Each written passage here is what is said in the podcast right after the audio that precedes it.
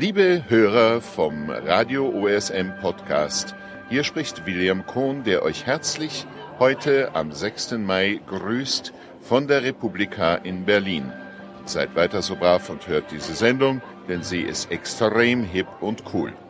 Euer William Kohn.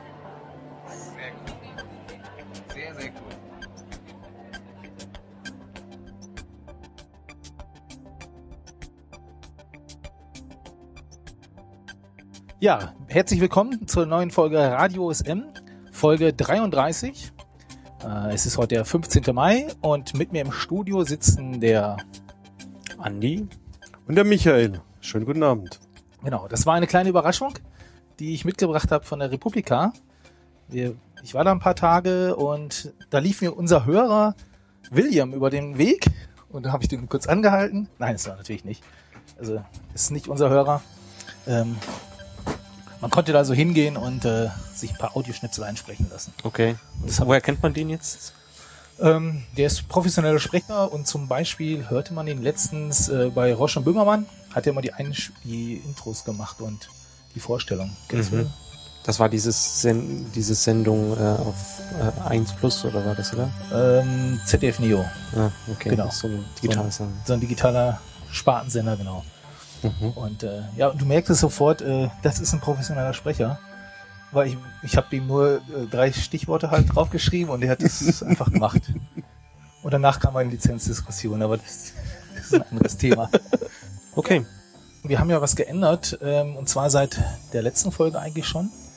Beziehungsweise äh, erstmalig diese ähm, haben wir die Hörer können vorher, also vor Beginn der Sendung, bei uns im Pad reingucken und auch Themen Ja, vorstellen. wir haben jetzt das erste Mal ein Pad. genau. Äh, bisher hatten wir ein Lisoma und das war jetzt die letzten zwei, drei Sendungen eigentlich schon öffentlich zugänglich, aber es hat wohl niemand gemerkt oder niemand gemacht, aber jetzt das geändert.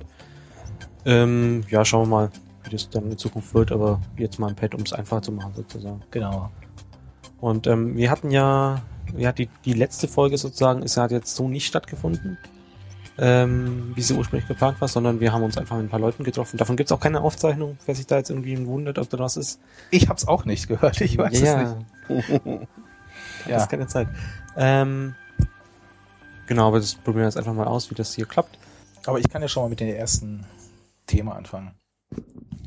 Und zwar, äh, wie ihr alle wisst, war vor einigen Wochen die State of the Map US und dort wurden auch Videos aufgezeichnet. Alle Videos, äh, alle Vorträge wurden auf Video gebannt, sind auch verfügbar unter vimeo.com slash OpenStreetMapOS. Und einer der Vorträge ähm, ist von Alex Barth, ähm, Mitarbeiter von Mapbox. Mhm. Und das Thema war äh, More Open, äh, Why It's Time to Drop Share Alike. Okay, und der hat sich zum einen darauf, also wir haben ja momentan die ODBL-Lizenz nach der Lizenzumstellung. Genau. Ähm, wo ist denn da ein Share-Like? Oder, weil früher hatten wir irgendwas so Creative Commons CC BY SA oder sowas. Ähm, da ist es ja klar. Wo ist denn bei ODBL ein Share-Like sozusagen? Das Thema ist, dass du die Daten, wenn du das als Datenbank nutzt, äh, nachher, wenn du Veränderungen vornimmst, entsprechend auch wieder zur Verfügung stellen musst. Das heißt, äh, zusammengefasst, äh, ODBL ist auch zum einen mal Namensnennung mit drin Genau. und zum anderen auch dieses, ja, Share-Like, was ist eine gescheite deutsche Beschreibung dafür? Ja, Unter gleichen Bedingungen ja, genau. Das ist immer so diese zur Verfügung stellen. Und äh, besagte Person hat damit eine Diskussion ausgelöst, weil er das nicht so toll fand, dass man das unter seinen Bedingungen. Ja, also ähm, sein Wunsch oder das, was er in dem Video vorgetragen hat, ähm, war, dass ähm, der Share Alike wegfällt. Und ähm, ja, aus meiner Sicht stecken da halt kommerzielle Interessen dahinter. Ja, er hat aufgeführt, ähm, warum er aus seiner Meinung nach das gut wäre fürs Projekt und insgesamt, wenn das wegfallen würde. Also er hat so ein paar Sachen aufgezählt, ähm, die Vorteile, die seiner Meinung nach da passieren würde. Ähm, aber du denkst, das ist, äh, es gibt auch Nachteile, oder? Also ich, ich denke, äh, das ist eine persönliche Meinung, ganz klar. Ähm, für mich ist ähm, ShareAlike eine der wesentlichen Säulen von einem Community-Projekt. Äh, das verhindert, dass die Arbeit von den ganzen Leuten, die das, das Ganze äh, auf die Beine stellen und viel Freizeit da reinstecken, äh, von einer Dollar Evil Company, wie es ja auch immer heißen mag, äh, benutzt werden, die daraus ein kommerzielles Produkt äh, machen und nichts mehr an die Community zurückgeben. Es gibt ja auch gute Beispiele von Firmen, die mit, mit OSM-Daten arbeiten und entsprechend der Community auch was ähm, äh, zu, zu, zu, zur Verfügung stellen, was der Community zurückgeben, so dass beide leben können. Ähm, aber es wäre halt aus meiner Sicht sehr demotivierend für viele Mapper, wenn eine Firma herkommt, aus OSM-Daten ein kommerzielles Produkt macht, das die Leute kaufen müssen äh, und wo sie die irgendwelche Veränderungen an den Daten oder sonst irgendwas, das die Firma macht, nicht äh, kriegen. Ja, also ich, ich kann mich aus dieser Lizenzdiskussion zum Wechsel zur ODBL noch gut dran erinnern, äh, dass genau dieser Punkt hier gerade auch in Deutschland ähm, vielen Mappern wichtig war. Ja. Also wenn, wenn man die verfolgt hatte, und die könnt ihr sicherlich in den alten Mailinglisten Genüge nachlesen, geht einfach mal zwei, drei Jahre zurück. Ähm, da wurde es ausgiebig behandelt, ähm, ob man eine Share-Like haben möchte oder nicht. Und viele haben, haben gesagt, ja, also wir möchten gerne, dass es, dass da schon noch eine gewisse Art Schutz drauf ist. Nämlich der Schutz, dass es auch wieder frei ist und so weiter. Ähm, aus, also aus Sicht von Alex und, und Mapbox kann ich das natürlich schon verstehen, weil es natürlich ähm, die einschränkt in der Benutzung. Ja, also ich, ich meine, die hätten, ähm, also ein Problem ist, wenn du so Georeferenzierung machen willst, ähm, so einen Dienst einfach aufstellen, Firma schickt dir eine Straße, eine, also eine Adresse und du schickst die Geolocation zurück und die übernehmen das in eine Datenbank. Das geht, glaube ich, so nicht. Und das wäre zum Beispiel. das geht halt denn, dann nicht, wenn sie es sozusagen die Datenbank nicht, nicht wieder unter dieselbe Genau, Lizenz stellen. aber das ist ja, wenn du das als API, als Dienst äh, betreibst, der dein Kunde will nicht seine Datenbank äh, irgendwas freimachen. Ich, ich weiß aber nicht, also da bin ich jetzt nicht genau weit genug drin in der, in der ODBL. Soweit ich mich erinnere, äh, an einen Vortrag von Fred äh, auf einer Foskis vor der Lizenzumstellung war die klare Aussage, aber auch, du kannst auch ein Kochrezept, also du brauchst die Datenbank nicht rausrücken, du kannst aber auch ein Kochrezept veröffentlichen, wie du das gemacht hast. Und damit brauchst du die Datenbank als solche nicht rausrücken. Also du, klar, klar ist, dass du einen gewisser Teil deiner, deines Wissens damit äh, rausgeben musst, aber es gibt sicher auch den einen oder anderen trickreichen Weg, äh, so viel Information rauszugeben, dass klar ist, was gemacht wird, ohne alles zu sagen. Ähm, in, in dem Sinn, also ja.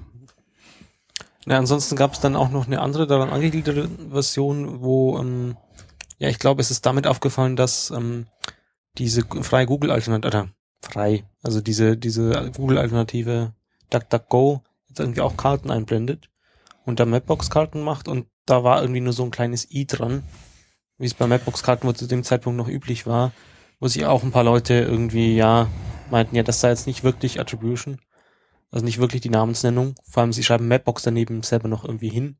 Aber das haben sie dann wohl auch geändert, soweit ich das verstanden habe. Ja, es gab ein Posting in Legal, Legal Talk äh, von, von Steve. Ähm, ein sehr substanzielles Posting von Steve. Ähm, also Steve meine ich, Steve Ich glaube, er Post. Er hat, er hat das ja Äh, als das- Blog-Eintrag gemacht und das gleichzeitig in die Liste. in die Liste reingebracht, ja. Ähm, er hat das relativ allgemein gehalten, er hat keinen Namen genannt. Ich wollte gerade sagen, er hat nicht äh, Er- explizit. Nee, er hat keinen Namen explizit genannt, aber Ja. er hat ähm, sehr substanziell geschrieben, ähm, dass einfach ja Firmen gibt und, und so weiter, Webseiten, die äh, OSM-Daten nutzen, aber das nicht klar sagen, wie das die Attribution verlangt. Und ähm, ja, das hat zu einer lebhaften Diskussion geführt. Ähm, die ist, ich weiß nicht, es sind 50 Posts oder 100 oder sowas größenordnungsmäßig. Und das war schon ähm, überraschend. Ähm, Gut, ja, also erstmal fand ich äh, gut, ich kann mich nicht erinnern, dass Steve in den letzten Monate so sich um, um OSM gekümmert hat. mhm. Also wirklich einfach mit so einem meinst so Blogpost. produktive Diskussionsbeiträge Ja, genau. Also fand ich jetzt echt gut.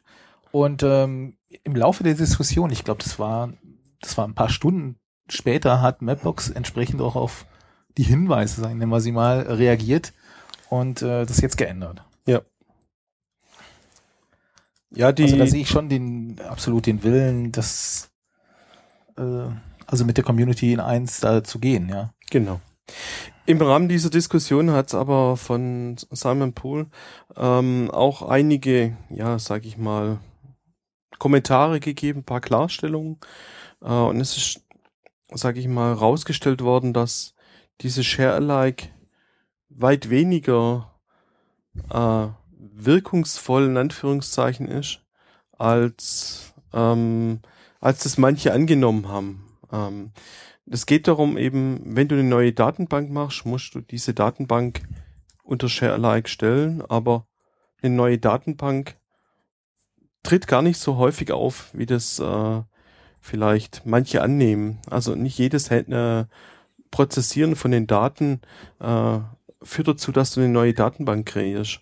Und damit äh, hast du weniger Probleme oder also weniger Probleme, als vielleicht viele angenommen haben, um die äh, diese Regeln der Share-alike äh, einzuhalten, auch in Bezug auf kommerzielle Daten. Wenn man zum Beispiel eine Karte rendert, die gemischt ist aus kommerziellen Daten und äh, OSM-Daten, sollte das machbar sein. So war zumindest der Kommentar von äh, in, in der Diskussion. Und ähm, ja, vielleicht nimmt es die Segel, äh, den Wind ein bisschen aus, aus den Segeln, äh, die da versucht worden ist zu sehen. Wobei insgesamt habe ich zuerst gedacht, oh nicht bitte schon wieder eine Lizenzdiskussion oder Ja. Umstellung. Aber Ich glaube, die Community mag das nicht. Ich habe so ein paar Stimmen gehört oder wenige Stimmen von der SOTM US. Ähm, wie gesagt, es war ein Talk. Es gab auch, glaube einen BOF oder irgendwas anschließend zu dem Thema. Und die Meinung der Community war gar nicht so, wie man das manchmal Von annehmen mag. Also die Community ist eher, lasst es so, wie es ist und äh, es macht Sinn. ja. Ähm, sicherlich Gelegenheit bei der State of the Map EU, das Thema zu das. Thema auch mal wieder anzusprechen. Genau. Ähm, ansonsten, äh, kleiner Hinweis, falls die Mumble-Hörer sich jetzt dazuschalten wollten, wie geben die eigentlich Bescheid, Andi? Die sagen einfach was. Ah, die können einfach was sagen. Wunderbar. Ja, also wenn ihr eine Meinung dazu habt oder sonst irgendwas, dann Wir können ja mal kurz in der Runde fragen, wer äh, Share Alike, ja oder nein?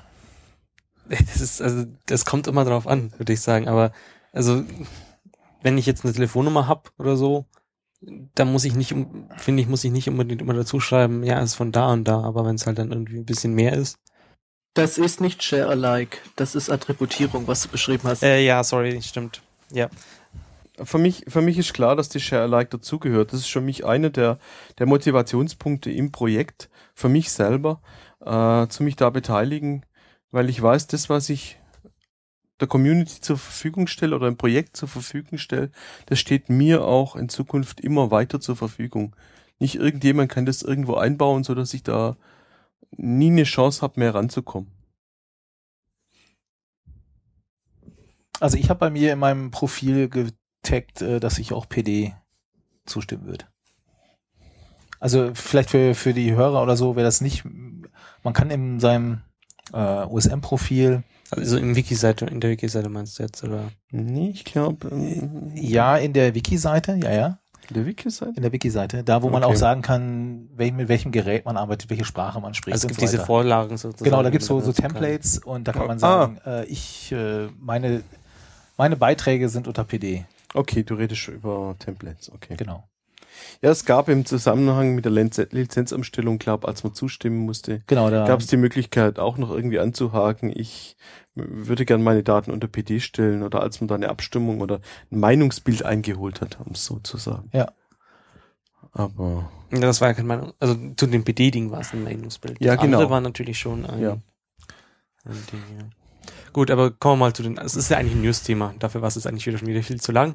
Eine ganz eine News, die ganz relativ kurz äh, erledigt sein sollte, ist ähm, der letzte Open äh, Bug bei OpenStreet Bugs wurde geschlossen.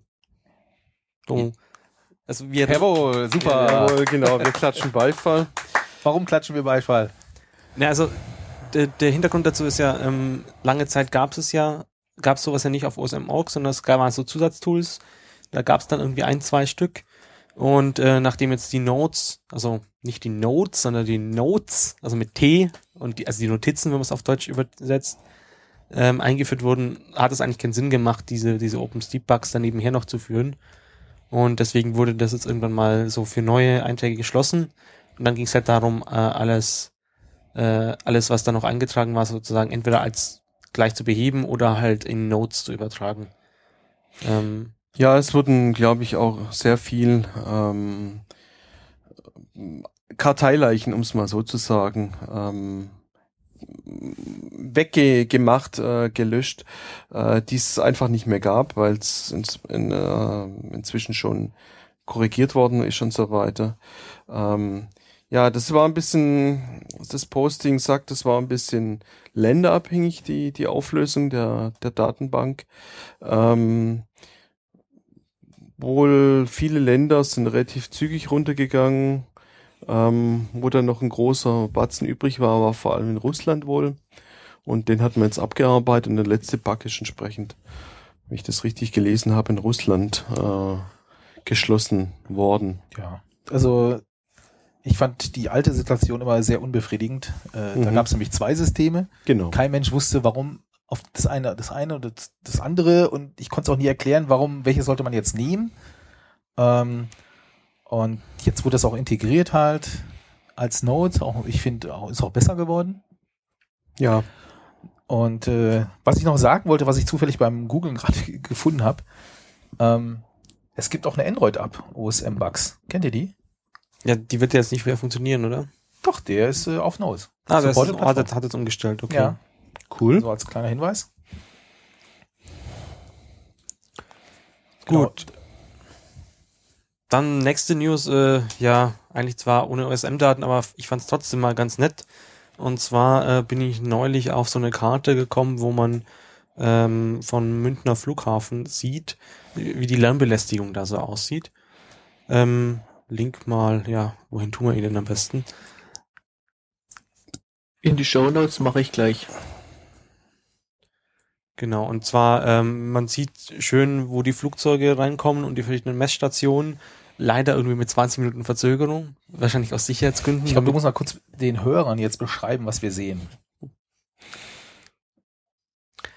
Ja, an sich hat er das gar schon gemacht. Also man sieht jetzt irgendwie in dem Umfeld vom, vom Münchner Flughafen, wenn man jetzt nachts drauf schaut, ist die Karte irgendwie auch, auch dunkel. Und dann sieht man halt verschiedene Punkte, ähm, was jetzt die Messstationen sind. Also Genau, das sind so grüne. In dem Bälle. Fall jetzt grün, die werden dann Genau. halt orange, wenn da ein Flugzeug in die Nähe kommt und äh, rot, wenn es dann irgendwie bisschen ganz laut wird. Direkt drüber zum Beispiel. Ja. Genau, also das sind die Messstationen, die verteilt um den Flughafen sind. Ähm, und das, die Farbe zeigt halt den Geräuschpegel. Ja, ganz nett ist, äh, man kann auch die historische Werte oder die historische Sicht sich anschauen. Und äh, ich weiß gar nicht, wie viele Tage zurück. Auf jeden Fall in dem als Grafik. Das haben wir gefunden. Ähm, da kann man mal sehen, was hier so an Flugzeugen äh, rein und raus fliegt. Und vor allem halt, welche, ist, welche ja. Belastungen sie dann Genau. halt auch wieder machen. Aber ja. Das scheint eine offizielle App- zu sein.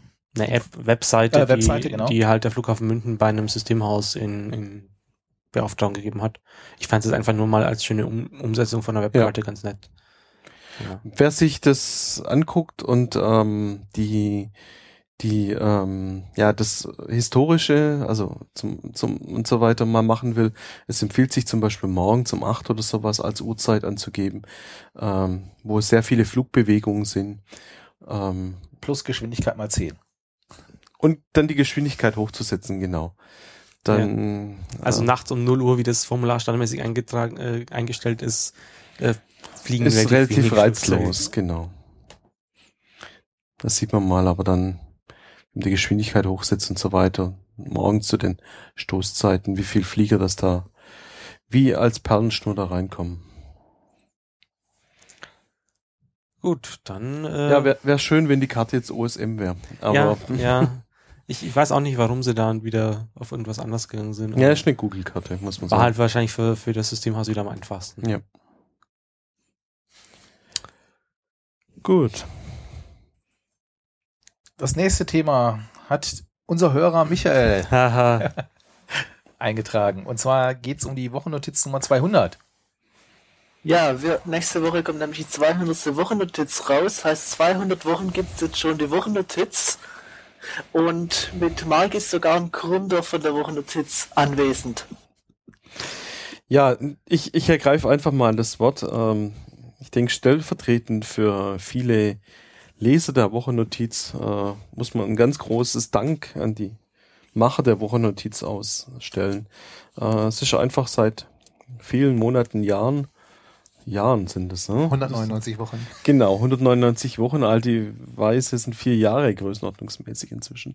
Ähm, es ist eine sehr gute Zusammenfassung, was äh, in der Community passiert, äh, in der OSM-Welt, äh, über das äh, in, der, in den entsprechenden Wochen.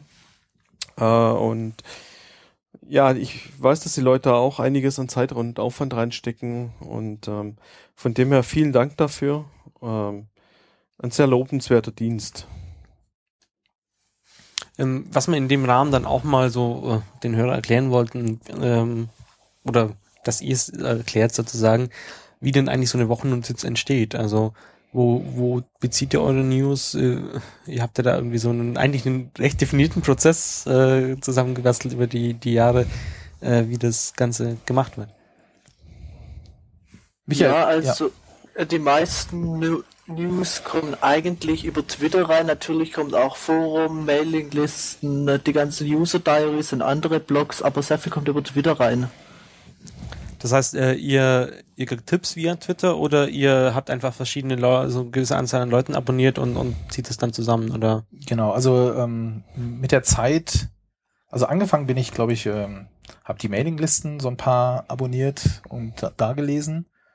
Ähm, dann kam das Forum hinzu, dann mehr Mailinglisten und dann auch ziemlich schnell Twitter. Dann bin ich Leuten gefolgt und inzwischen, ich weiß gar nicht wie viel, 200, 300 Leuten, die aus, aus dem Bereich Geo, OpenStreetMap und so weiter. Und deswegen kriegen wir Ja, ich- ja, Ich habe so 104 Leuten, denen ich folge, äh, wo ich auch News reinkriege, dazu noch ein paar andere Quellen von außerhalb. Und dann haben wir noch die Mailadresse blog at openstreetmap.de, da kann man eine Mail hinschicken und wenn es relevant genug ist, kommt es in die Wochennotiz. Genau, und über die, die Zeit ähm, kriegen wir da auch wöchentlich ein, zwei Sachen zugeschickt. Also gerade so, äh, wenn jemand ein Projekt gemacht hat, also Stefan Keller zum Beispiel, ähm, wenn er einen neuen Stand hat oder so, dann schickt er mal kurz eine Mail oder aus Österreich kriegen wir öfters auch ein paar Hinweise. Genau, und äh, die scannen wir einfach in der Woche. Ähm, zum Sammeln haben wir, sind wir angefangen mit Google Wave. Der ein oder andere mag sich erinnern, das war eine dieser Google Services, die es nicht mehr gibt.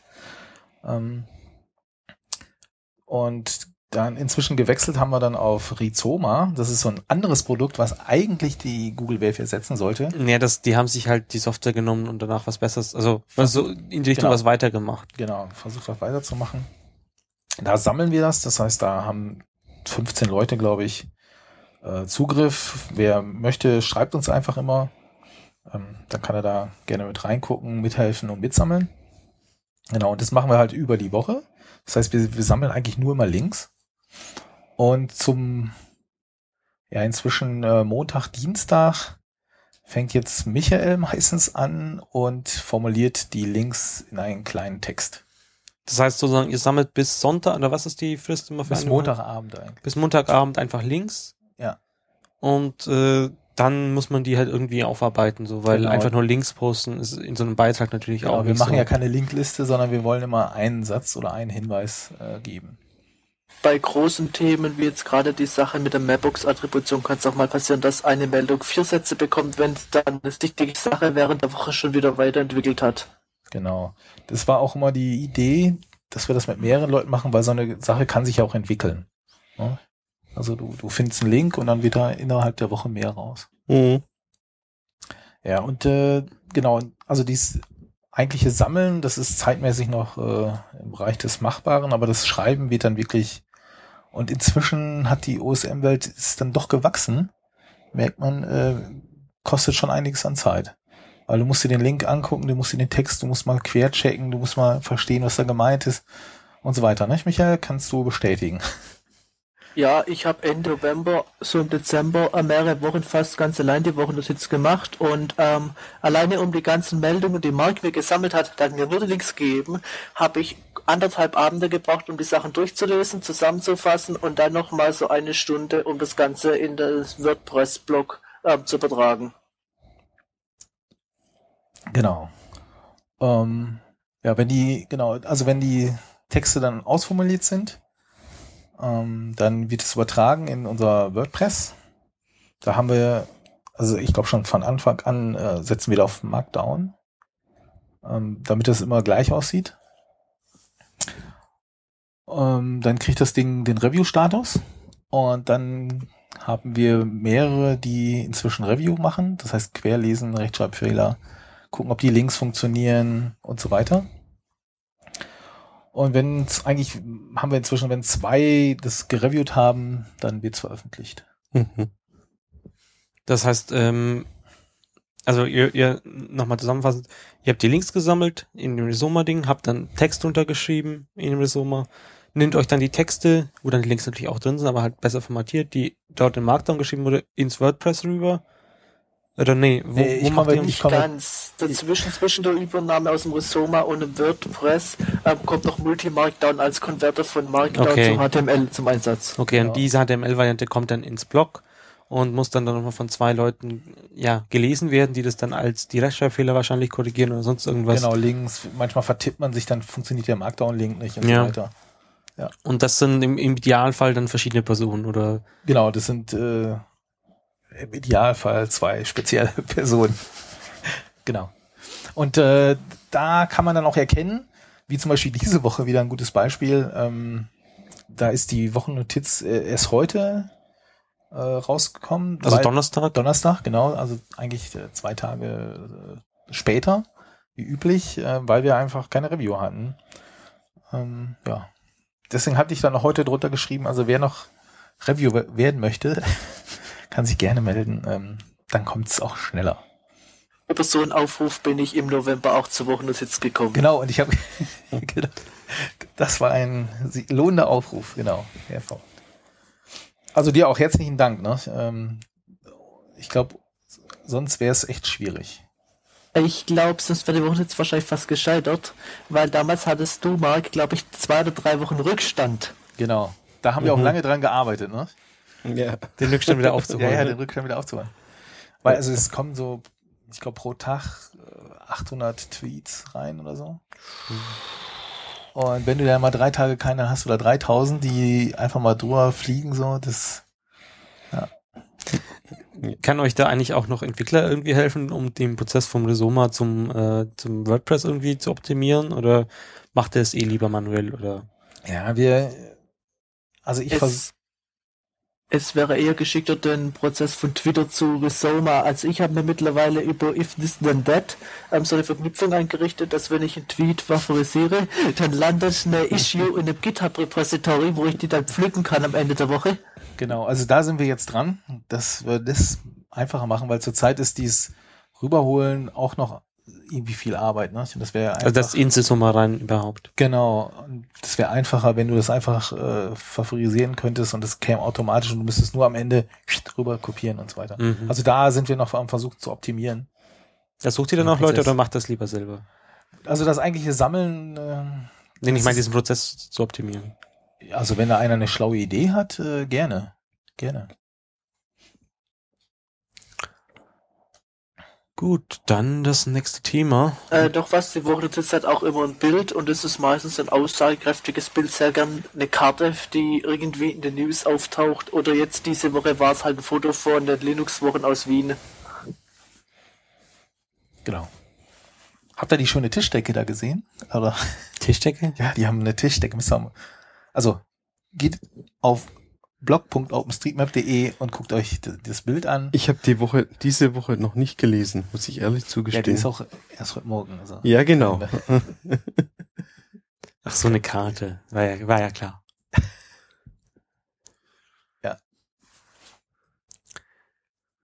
Gut. Dann ähm, nächstes Thema. Und zwar äh, der Level 0 Editor. Ähm, ja, hat, hat neulich jemand mal vorgeschlagen in diesem, in diesem Vorgespräch. Ich habe mir den dann mal angeschaut. Und zwar, ähm, wir hatten ja mal schon über so einen äh, ja, RAW-Editor ge gelesen. Äh, gelesen. Äh, uns hier unterhalten. Ähm, der auch tatsächlich RAW-Editor Editor hieß, wo man halt ähm, ja eine gewisse Region halt als, als OSM XML runterladen konnte und das dann halt da raw sozusagen für Leute, die halt immer so direkt am, am Ding und ohne grafischen Ding arbeiten möchten, das bearbeiten konnte und dann halt wieder hochladen, ohne dass man jetzt irgendwie den manuellen Weg machen muss. Und das fand jemand ganz Das- nett. Ist so ein bisschen wie der Hexdump-Editor, ne? Ja, so ein bisschen. Aber das fand Das- jemand ganz nett, aber er hat eben noch Optimierungsbedarf gesehen und ähm, hat jetzt im Prinzip einen, nochmal einen eigenen, ja, er nennt es Level Zero L Code ähm, gemacht. Er lässt halt ganz viele spitze Klammern und schließende Text und so weiter weg. Und ähm, ich, ich fand es eigentlich ganz nett. Man kann auch über einen, einen Trick sozusagen äh, Overpass-APIs machen, äh, Queries da rein, reinbekommt, die, weil das auch gerade noch äh, optimiert wird, dass man halt direkt dann in Overpass Turbo irgendwie einen Link hat, ja, bearbeitet jetzt mal zum Beispiel. Also Beispiel wäre, du möchtest jetzt alle, möchtest jetzt alle Restaurants mal in einem gewissen Viertel anschauen, äh, ist denn da über eine Telefonnummer drin, ist da Öffnungszeiten dran oder sonst irgendwas, ähm, und dann die Idee wäre sozusagen, dann gehst du in die Overpass-API, schreibst die Query, ähm, schiebst da rein und dann hast halt ein Textdokument, in dem du das alles untereinander stehen hast und dann auch direkt bearbeiten kannst. Hm. Das ist schick. Also ist ein Wertungsfall, den ich jetzt so Ja. ganz nett fand. Also allgemein, wenn du halt nicht viel grafisch machen musst, sondern irgendwie an den Metadaten was ändern möchtest, dann ist das doch ganz nett. Ja.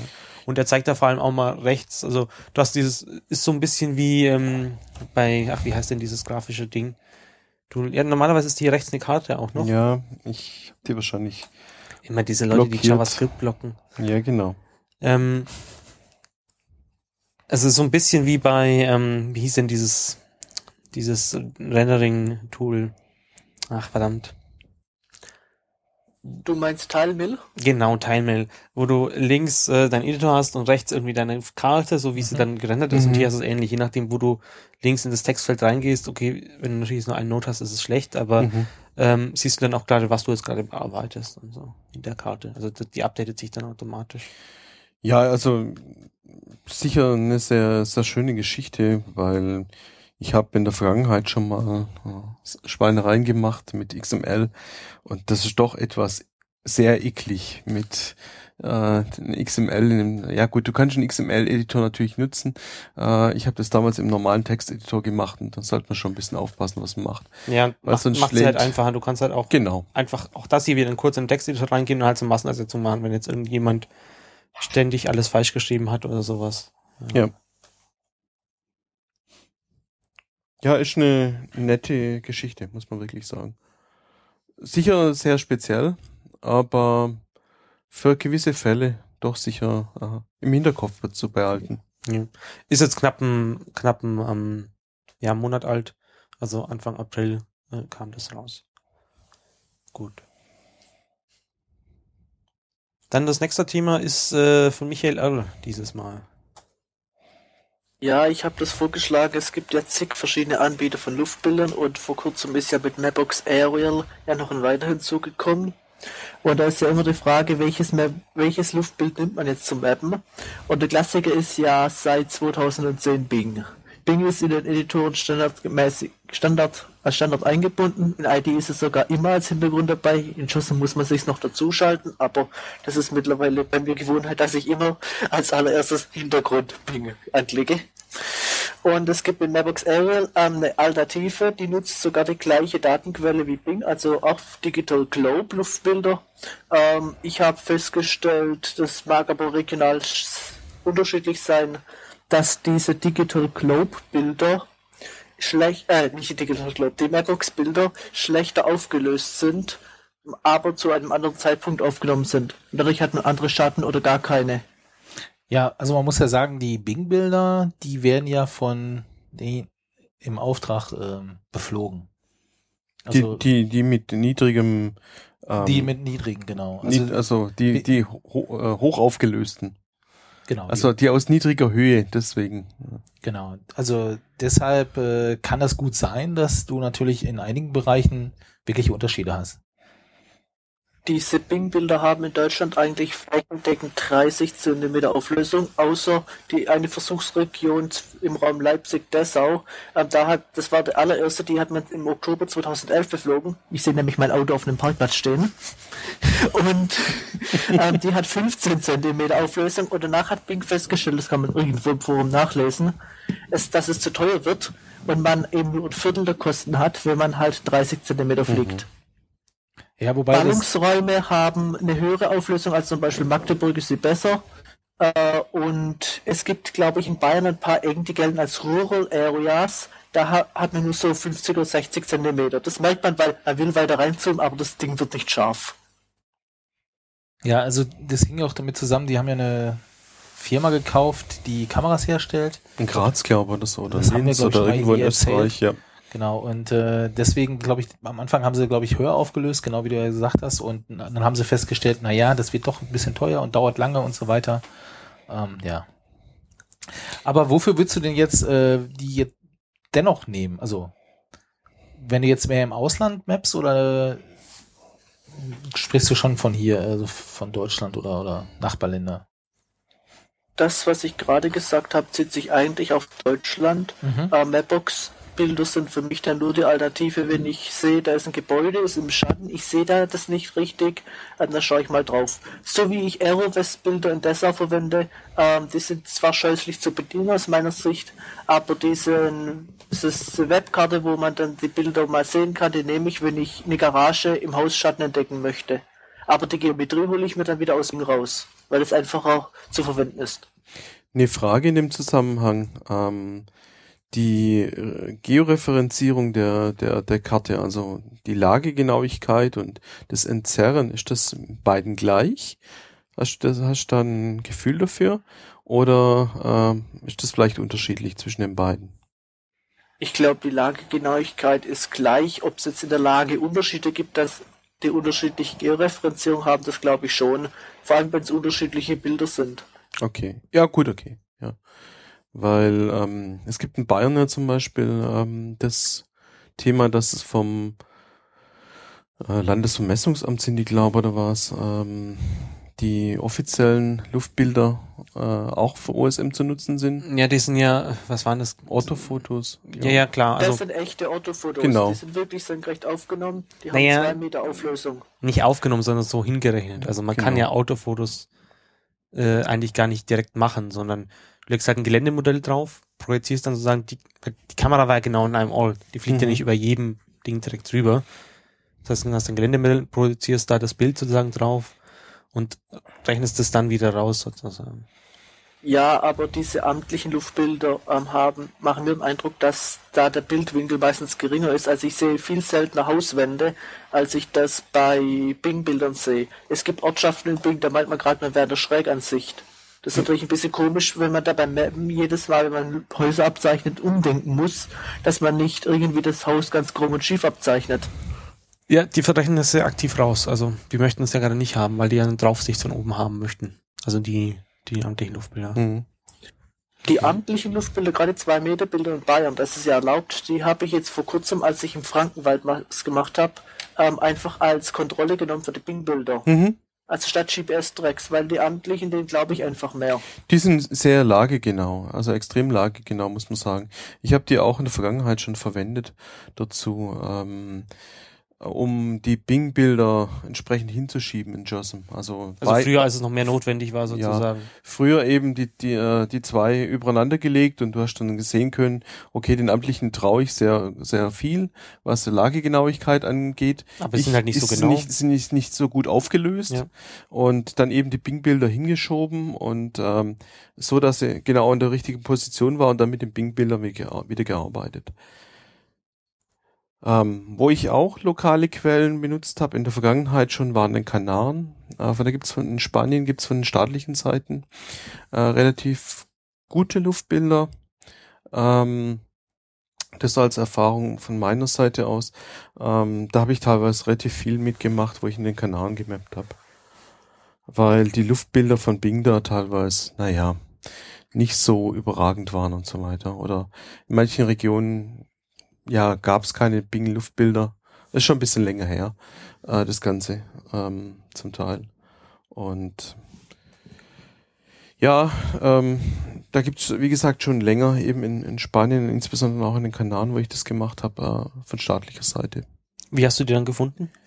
Äh, die waren damals im Wiki verlinkt, wie die einzubinden sind. Das war noch nicht so schön, wie das heutzutage ist.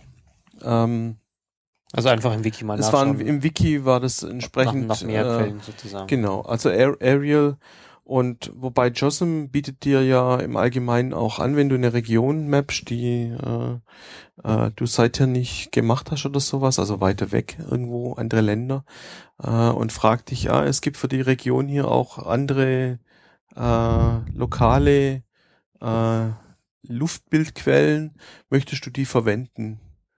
Äh, ich, ich weiß gerade nicht mehr, ich habe das früher äh, regelmäßig gekriegt, diese Meldung. Äh, ich weiß gar nicht, ob man die auskonfigurieren kann oder nicht. Ähm, aber ähm, ja, ist eine schöne Möglichkeit, wenn man da entsprechende Quellen hat, die auch mitzunutzen. Diese Vorschläge, die kriegt man, wenn man eine frische JOSM-Installation hat. Meine ist von 2011 und ich habe noch keine bekommen. Aber es gibt im JOSM-Wiki eine Seite oder mehrere, wo man diese ähm, Luftbildquellen eintragen kann. Mhm. Ähm, ein Aufruf an alle, tragt die amtlichen freigegebenen Luftbilder in Deutschland mal bitte dorthin ein, damit auch Neulinge, die JOSM zum ersten Mal benutzen, in Berlin zum Beispiel auch das amtliche Berliner Bild angeboten bekommen. Also du meinst jetzt das JOSM-Wiki sozusagen. Ja, in das JOSM-Wiki. Es Okay. gibt noch irgendwo ein anderes Wiki, wo man das eintragen kann, aber ähm, amtliche Luftbilder haben den, ja ich sag mal, Nachteil, dass es sie eigentlich nur als WMS, also als Webmap-Service gibt und nicht als Tiled Map-Service. Und ähm, der ID und der Podletch, die können nur TMS. Wobei es da ja dann auch wieder, also ich glaube zum Beispiel die GeoImage.at-Leute haben das ja sozusagen sich dann, ähm, oder na, es, was war es denn? Es gab äh, das bei der letzten, also es gibt so ein, so ein Projekt jedenfalls, die sich halt so aufgemacht haben, diese WMS-Daten halt dann wieder als TMS oder so zur Verfügung stellen, damit man es da eben auch benutzen kann. Ähm, ich weiß aber nicht mehr genau, wer das war. Äh, ja, erste Frage, äh, was ist der Unterschied genau zwischen TMS und WMS? Ähm, also der Unterschied zwischen TMS und WMS.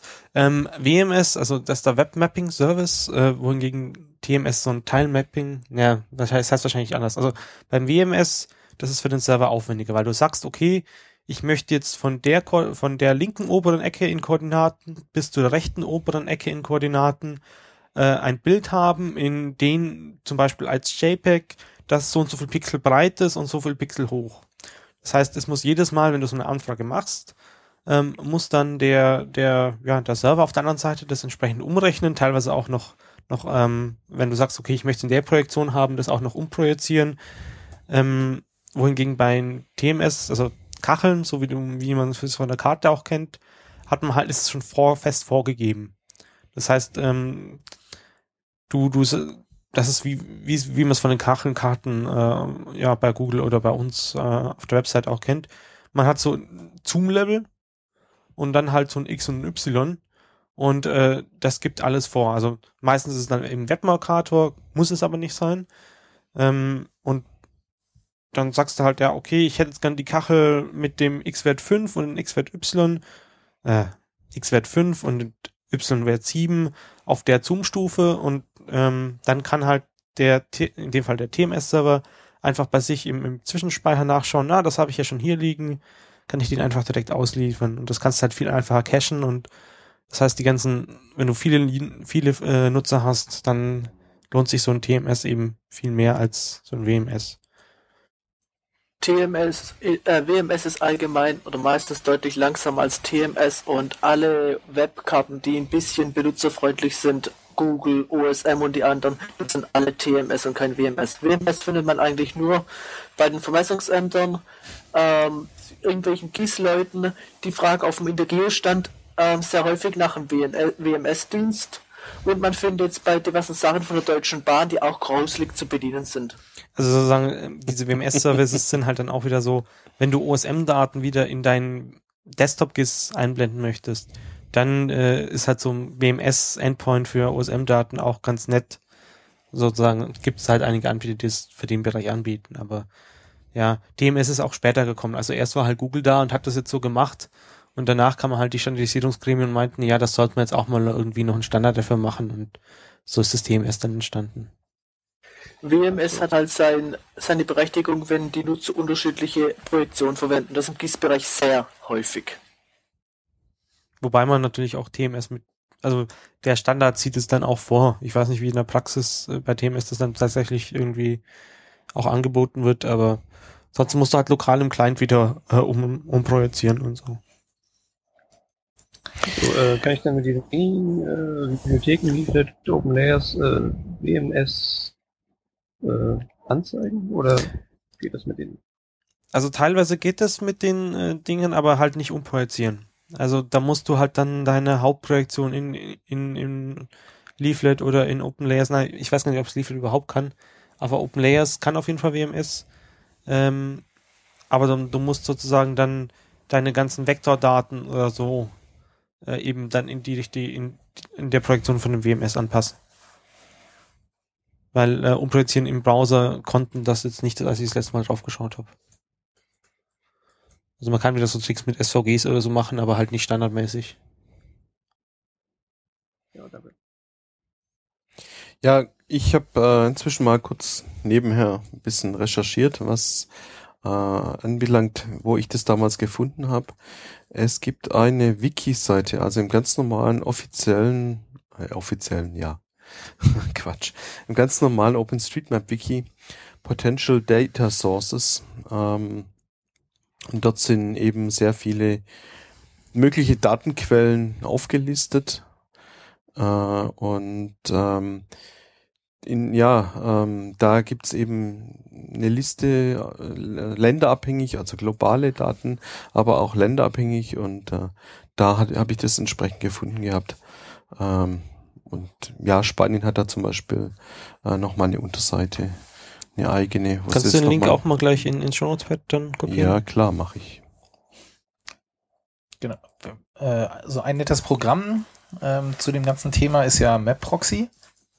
Also wer sich da interessiert, ähm, könnte mal unter mapproxy.de gehen und äh, sich das durchlesen. Ja, aber das ist dann auch wieder mehr, wenn du so einen Server aufsetzen möchtest. Ja, ja, genau. Ja. Ja,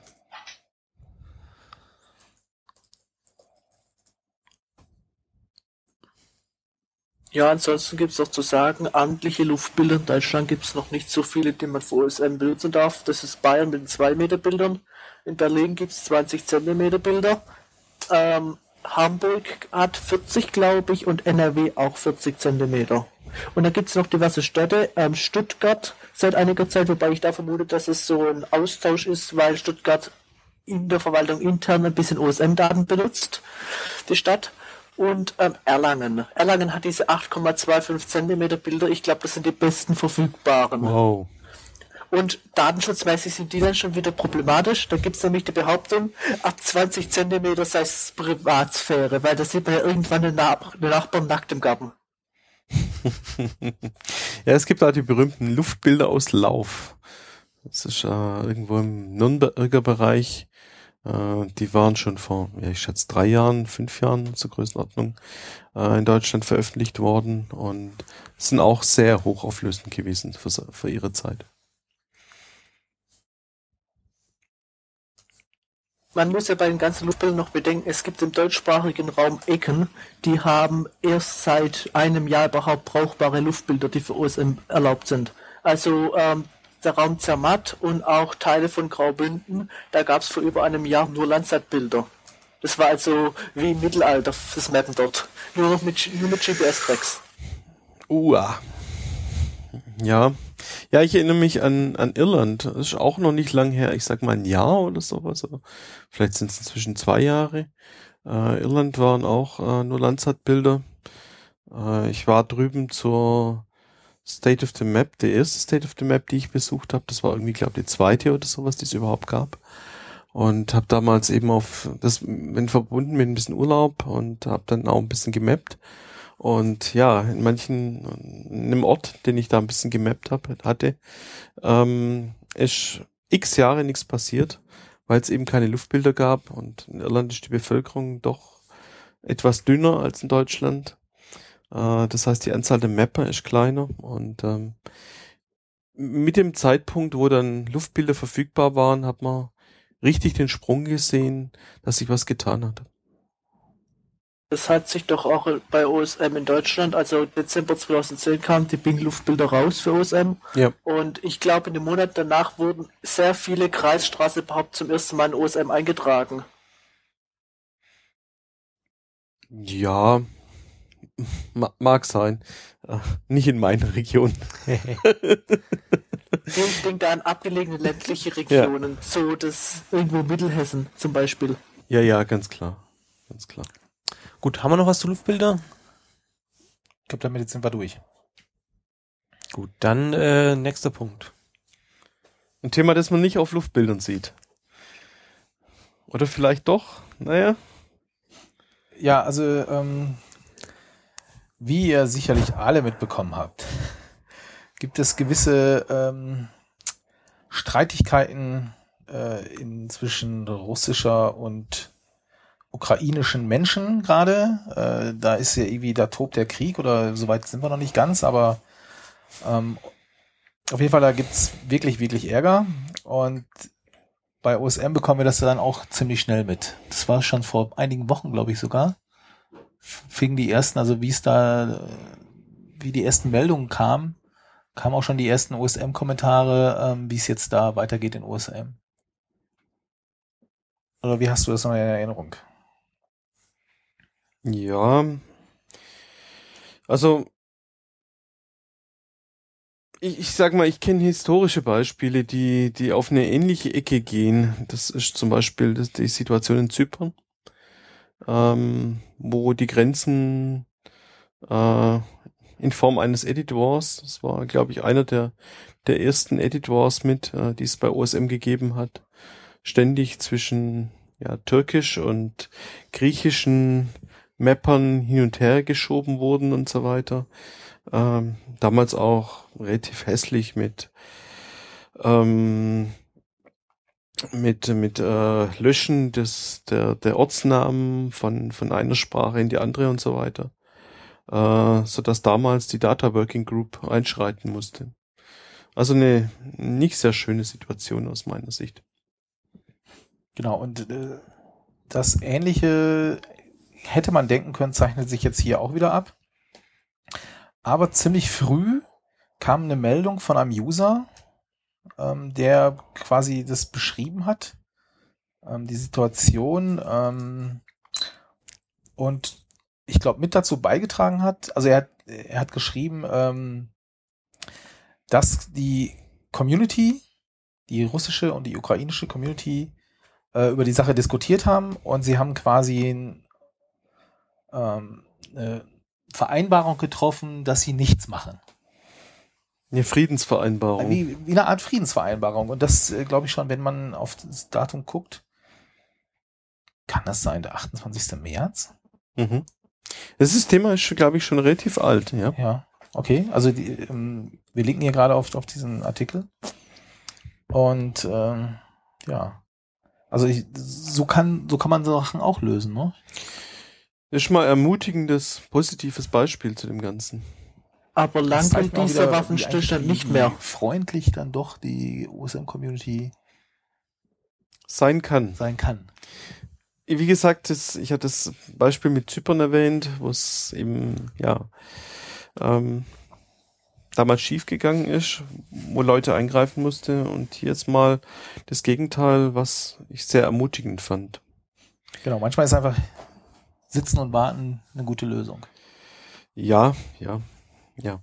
Ich sag mal, es müssen halt wahrscheinlich im richtigen Zeitpunkt die richtigen Leute mit ein bisschen Grips da sein und sagen, okay, lass uns, bevor es zu irgendwelchen Animositäten kommt zwischen den Leuten oder den Mappern, äh, einfach mal einen schlauen Vorschlag machen und dann kann man vieles äh, beheben. Wobei, da fällt mir ein, die Meldung aus der letzten Wochennotiz, glaube ich, war, wie Google das Problem löst. Die machen das ja so, je nachdem, wovon du kommst, zeigen die dir eine andere Karte wie äh, Genau, also, im Rest der Welt. Google leitet aus der IP-Adresse ab, äh, welche, wo du herkommst. Und je nach äh, Land, wo du herkommst, kriegst du eine andere Google-Karte angezeigt. Kannst du eine andere Google-Karte? Kannst du eine andere Google-Karte Ich das angezeigt. weltweit ja. für jedes Land machen. Also, oder meinst du, Amerika ist in Amerika viel größer? Wer Wir weiß. okay, kein Bashing hier.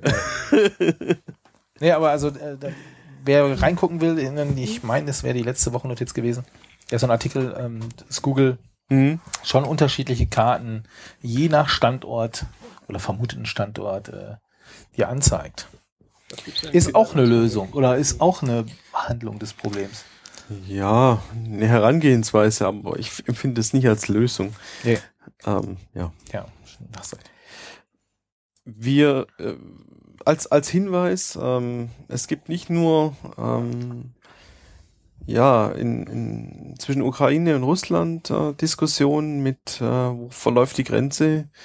Ähm, wenn wir von deutschsprachigen Raum äh, reden, ähm, zwischen Deutschland und Niederlande gibt's äh, auch äh, eine Ecke, wo nicht klar geregelt ist, wie der Grenzverlauf äh, ähm, ja, ist. Das äh, handelt sich dabei um die Mündung der Ems. Äh, das Ganze ist auch in einem äh, Wikipedia-Artikel zum Beispiel beschrieben und in einem äh, Forums, im Forum, OpenStreetMap Forum wurde das Ganze auch entsprechend diskutiert. Ähm, wie gesagt, die äh, die, die Ems verändert sich natürlich auch im Laufe der Zeit ein bisschen. Ähm, und ähm, ja, es ist irgendwie, glaube ich, seit dem Ersten oder Zweiten Weltkrieg nicht klar geregelt, ähm, wie das, äh, wo da die Grenze verläuft.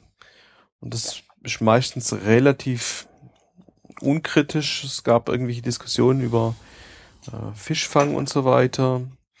Ähm, und ja, äh, wo es jetzt in der letzten Zeit ähm, eminent geworden ist, dass das Thema ist, war mit dem Windpark, der also offshore äh, vor der Küste aufgestellt werden sollte. Und der ist von der deutschen Seite genehmigt. Äh, aus niederländischer Seite ist dieser Windpark, äh, steht dieser Windpark in einem Naturschutzgebiet. Ähm, die Deutschen betrachten das aber als ein deutsches Land und äh, es wurde in Deutschland genehmigt. Gut, ähm, ja. Mhm. Ähm, ich sehe gerade im Chat, dass jemand sich meldet oder auch möchtest du mal funktioniert unser Mammel gerade? Das, Mam das Mammel sollte schon funktionieren, ja. Ja, das funktioniert. Wenn ihr was wollt, redet einfach rein. Ich habe eine Frage. Ich habe eine Frage zu den Grenzmöglichkeiten. Was kann man dann? Äh, es gibt ja häufig widersprüchliche Grenzen. Kann man das nicht irgendwie in Ähm, seit du dein Mikro geändert hast. Ah, Moment. Ah. Jetzt da? Test? Ja. Ach, verdammt. Wir hatten hier ein kleines Problem, sorry. Ah. Ja, ich wollte mal fragen, was man für widersprüchliche Grenzen dann überhaupt ziehen kann. Also wenn man in Israel guckt, da gibt's irgendwie ja, verschiedene Besatzungszonen, da sieht man irgendwelche Grenzen, die ein bisschen schwächer gemalt werden. Sowas könnte man ja eigentlich auch ähm, eben so mit Russland-Ukraine machen, dass man halt sagt, okay, Russland geht für die ähm, mit Krim und für Ukraine ist auch mit Krim, also dass das Land quasi beiden gehört. So, es muss solche streitigen Sachen, die müssen irgendwie möglich sein. Da hast du dann aber das Problem, dass dann diverse Qualitätssicherungssoftware dann meint, da überschneiden sich zwei Gebiete und die wirft dann dauernd Fehler raus, die eigentlich false positiv sind. Ja, aber äh, die Welt ist halt eben komplex, äh, dann ist die Software falsch. Äh, äh, das, Ja, ähm, also gibt es da irgendwas? Ist dir bekannt, ob wir, ob wir sowas haben? Also ich kenne eigentlich auch nur, dass wir eine Grenze haben. Wo bei uns jetzt? Oder? Also in, in der Datenbank. ja, in der Datenbank.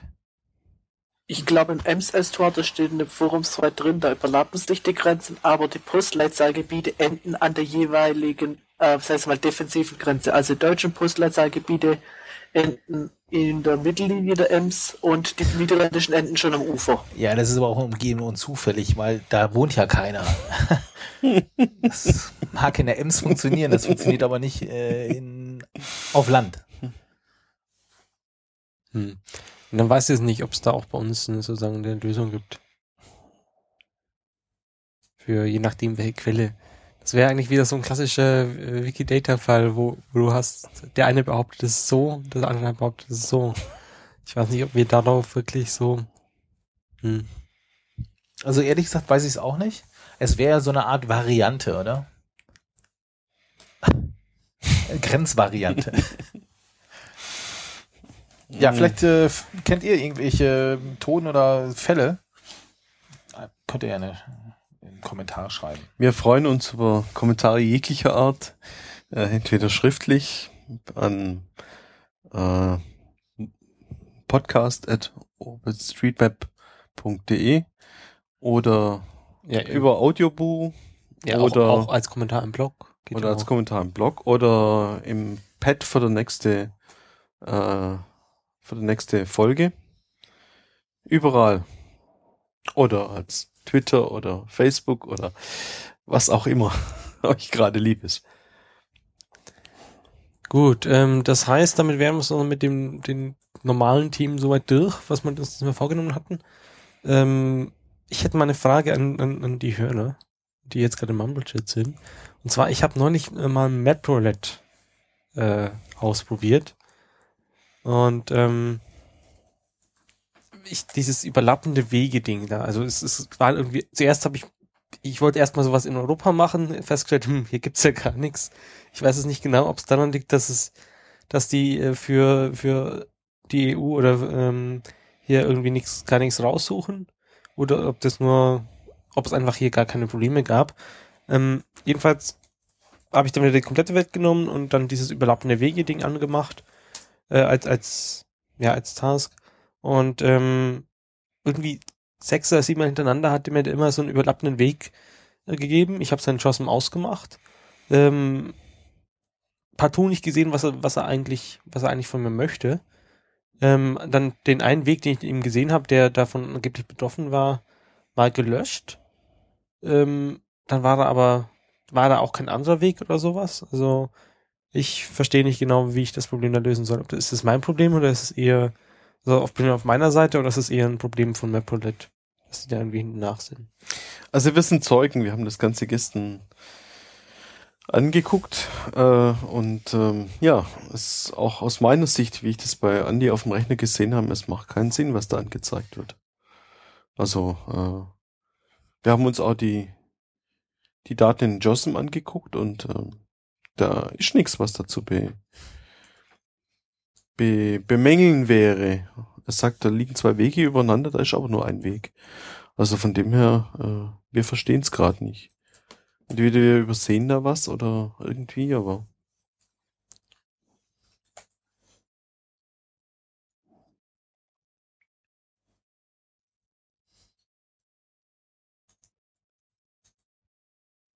Ich glaube, so viele machen auch nicht mehr Prolit gerade. Nicht mehr. Nicht mehr, ja. Oder, ja.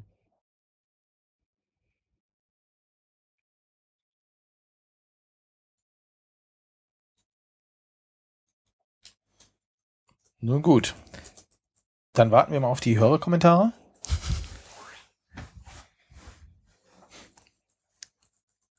Und machen jetzt die offene Fragerunde. Das ist ja eh schon eine ganze Zeit. Jetzt will ich hier ein bisschen Struktur reinbringen.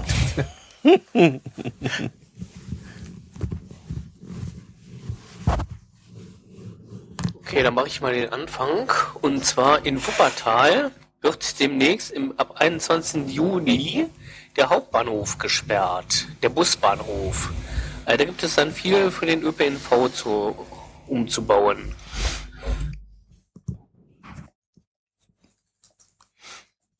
Das heißt, äh, willst du das machen oder, oder ähm, Äh, an ÖPNV habe ich mich selber noch nicht so rangetraut, aber vielleicht gibt es da auch den einen oder anderen, der da mal ähm, sich austoben möchte. ja, ähm, Wuppertal, Wuppertal, Wuppertal, NRW, schon bei uns in der Nähe. Ähm, bist du auf der NRW-Mailingliste?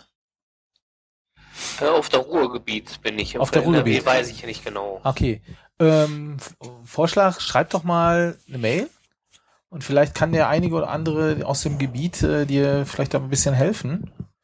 Ähm, wir haben mal in, in Dortmund uns getroffen und haben so ein bisschen ÖPNV-Mapping gemacht, weil das äh, für uns auch alles so schwierig zu verstehen war. Ähm, ja, vielleicht könnte man da wieder was starten. Und ich finde so ein- wenn du fra Ja. ja, Marc. ja, ich finde immer so ein, so, also so ein bes besonderes Ereignis oder irgendein so ein Ereignis ist mal ein guter Aufhänger, um mal was zu machen. Ja, also vor allem kann man nämlich da zeigen, äh, guck mal, wir haben unsere Daten schon geändert. Ich glaube nicht, dass irgendein anderer äh, Mhm. das hat. Mhm. Also davor ist ja auch noch die SOT im EU und da werde ich mich auch nochmal zeigen. Das musst du, glaube ich, nochmal sagen. Du bist auf einen Schlag ganz leise geworden. Jetzt, davor ist ja noch die SOT im EU und da werde ich mich dann auch an dem Sonntag, das ist glaube ich so ein Hackday noch, äh, mit meinen ein paar Leuten hinsetzen, mir das mal zeigen lassen. Okay. Ja, ich Ähm, wiederhole. was noch anzumerken ist zu Wuppertal, Wuppertal ist ja im Verbundsgebiet vom Verbund Rhein-Ruhr und der ist ja recht offen doch gegenüber OSM. Ähm, der ist vielleicht eine Datenquelle für die ähm, dann aktuellen Linienverläufe. Ja, also sie, wir fangen da ja gerade an. Also noch haben wir ja nicht wirklich äh, ein Ergebnis oder, oder einen Kontakt. Ähm, und, äh, aber vielleicht könnte man das auch wieder daran mitnehmen. Genau, ähm, du kommst dann, du kommst, glaube ich, auf, aus Wuppertal. Ähm, Ja, genau. demnächst steht ja auch so ein, äh, ein Treffen an, ähm, wo jeder Mapper herzlich eingeladen ist. Ähm, und die haben oder sie versuchen gerade als Location das Gelsenkirchener Stadion äh, hm? zu mieten oder so. Ich weiß ja nicht, wie viele Mapper die erwarten. äh, nein. Okay. Ja. Ich, äh, das können wir raussuchen. Es steht auch im Wiki. Äh, wie alles ja im Wiki steht. Oder steht in der Wochennotiz die große Linkliste. Oder da. VRR Zusammenarbeit, wenn man da mal nachsucht. Äh, und ich, der nächste Termin ist.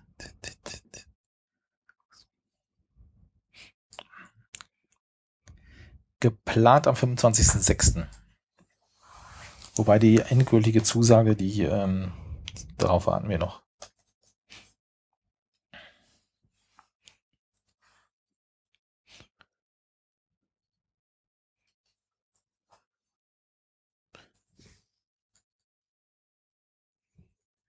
Dann mal eine Frage von mir in die Runde. Ähm, wer von euch nutzt das Temporary Schema, um Straßensperrungen zu äh, mappen? Also ich habe jetzt einen Fall an der Autobahnanschlussstelle Dessau Ost, an der A9. Ähm, die ist jetzt zwei Monate gesperrt, was für die, die sonst die Ausfahrt benutzen, von gut 20 Kilometer bedeutet. Ähm, ich habe es jetzt mal mit Temporary getaggt. Und Das heißt, du hast vor, vor den eigentlichen Tag äh, Temporary davor geschrieben, sodass es die normalen Dinge nicht mehr auswerten sozusagen. Nee, ich habe es nochmal ergänzt. Das einmal habe ich die normalen Tags belassen und ein Conditional äh, Restriction getaggt, damit ähm, Router, die Conditional Restrictions beherrschen, das auch ähm, erkennt, dass es gesperrt ist. Aber jemand, der eine Papierkarte rendern möchte, weiterhin die normalen Daten bekommt. Weil es ist ja ärgerlich, wenn da eine Papierkarte, die fünf Jahre gelten soll, rendert und dann ist da eine Baustelle eingetragen. Ja, weißt du, ob das äh, irgendwie genutzt wird?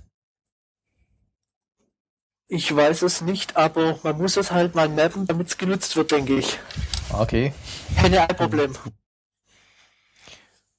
Ja, ich von meiner Seite habe das noch nie benutzt. Ähm, habe den Fall in meiner Mapping-Praxis in Anführungszeichen bis jetzt noch nie gehabt. So Ja, in der Art wobei das, äh, also das erfährst du schon. Also wir haben ja bei uns im Ruhrgebiet jetzt des Öfteren Straßensperrungen durch Tagebruch oder Gefahr durch Okay.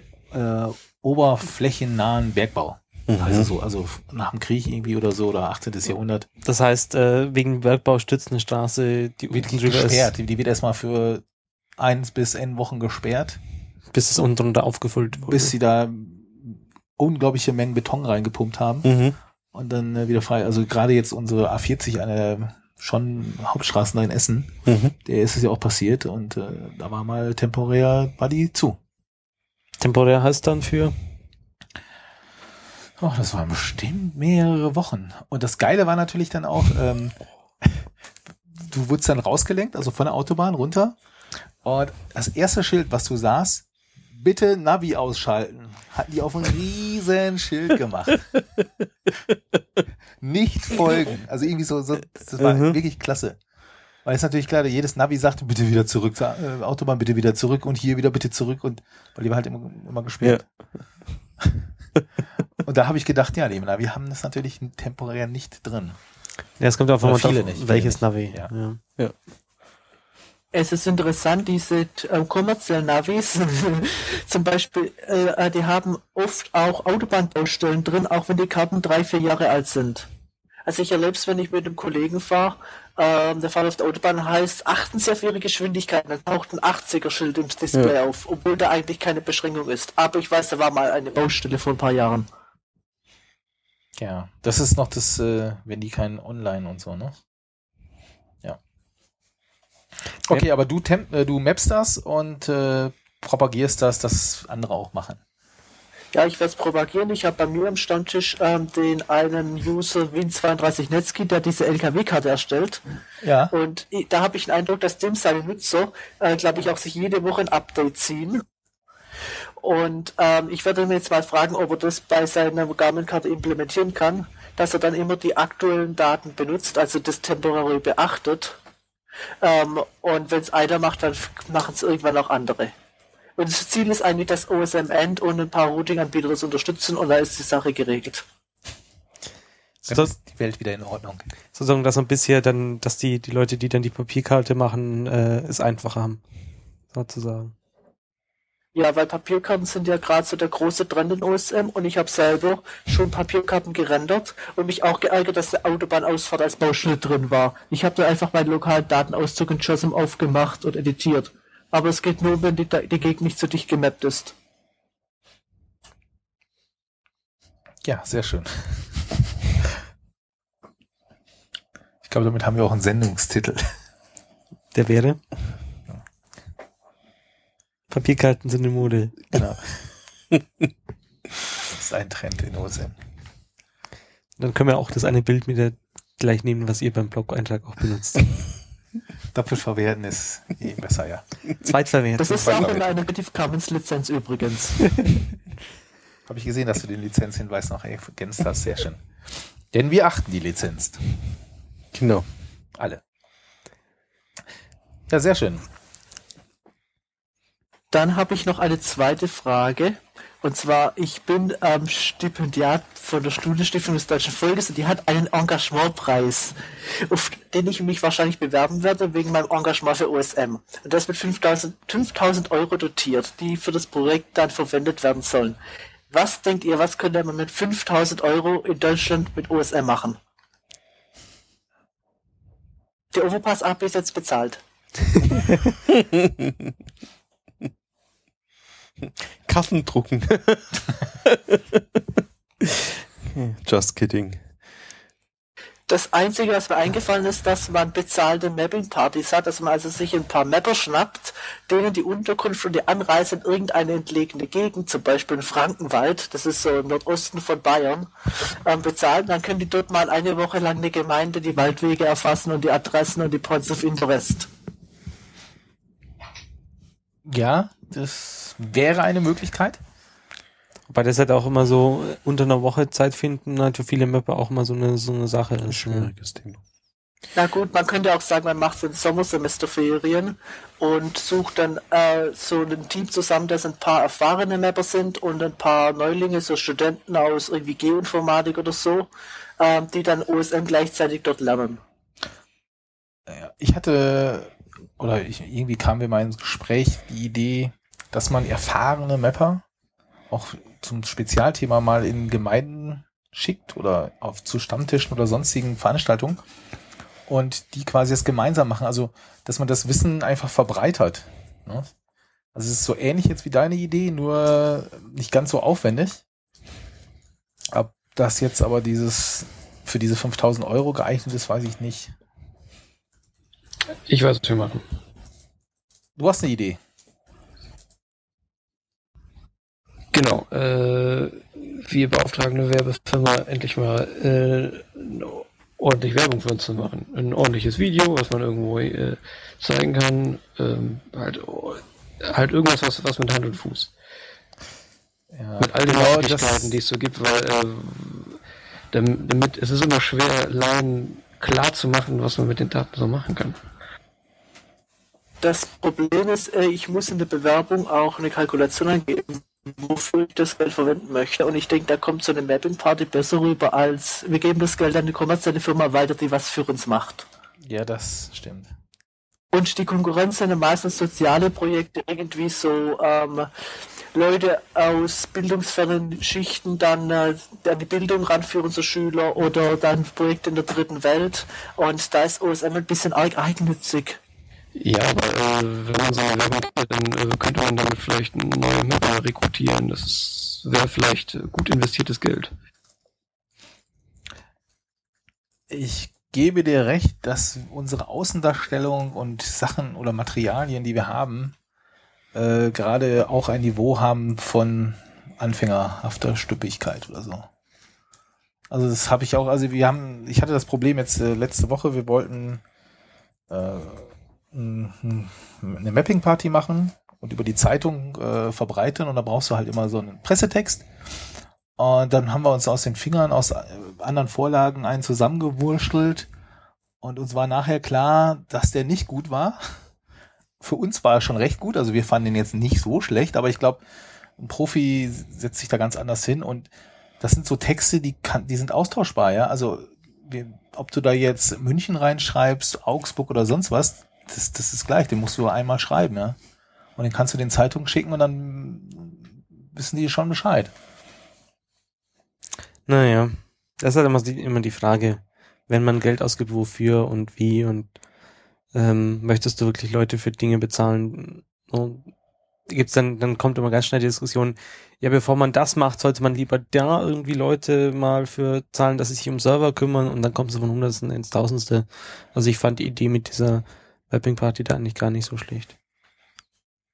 Als Ergänzung. Alternativ könnte man natürlich einen freien Kartenserver, einen schönen freien Kartenserver. Ja, aber das hat auch nicht nach, also so ein Kartenserver äh, für, an- äh, für, also verursacht ja regelmäßige Kosten und das kannst du halt mit sowas dann auch wieder, so eine Einmalaktion auch wieder nicht wirklich.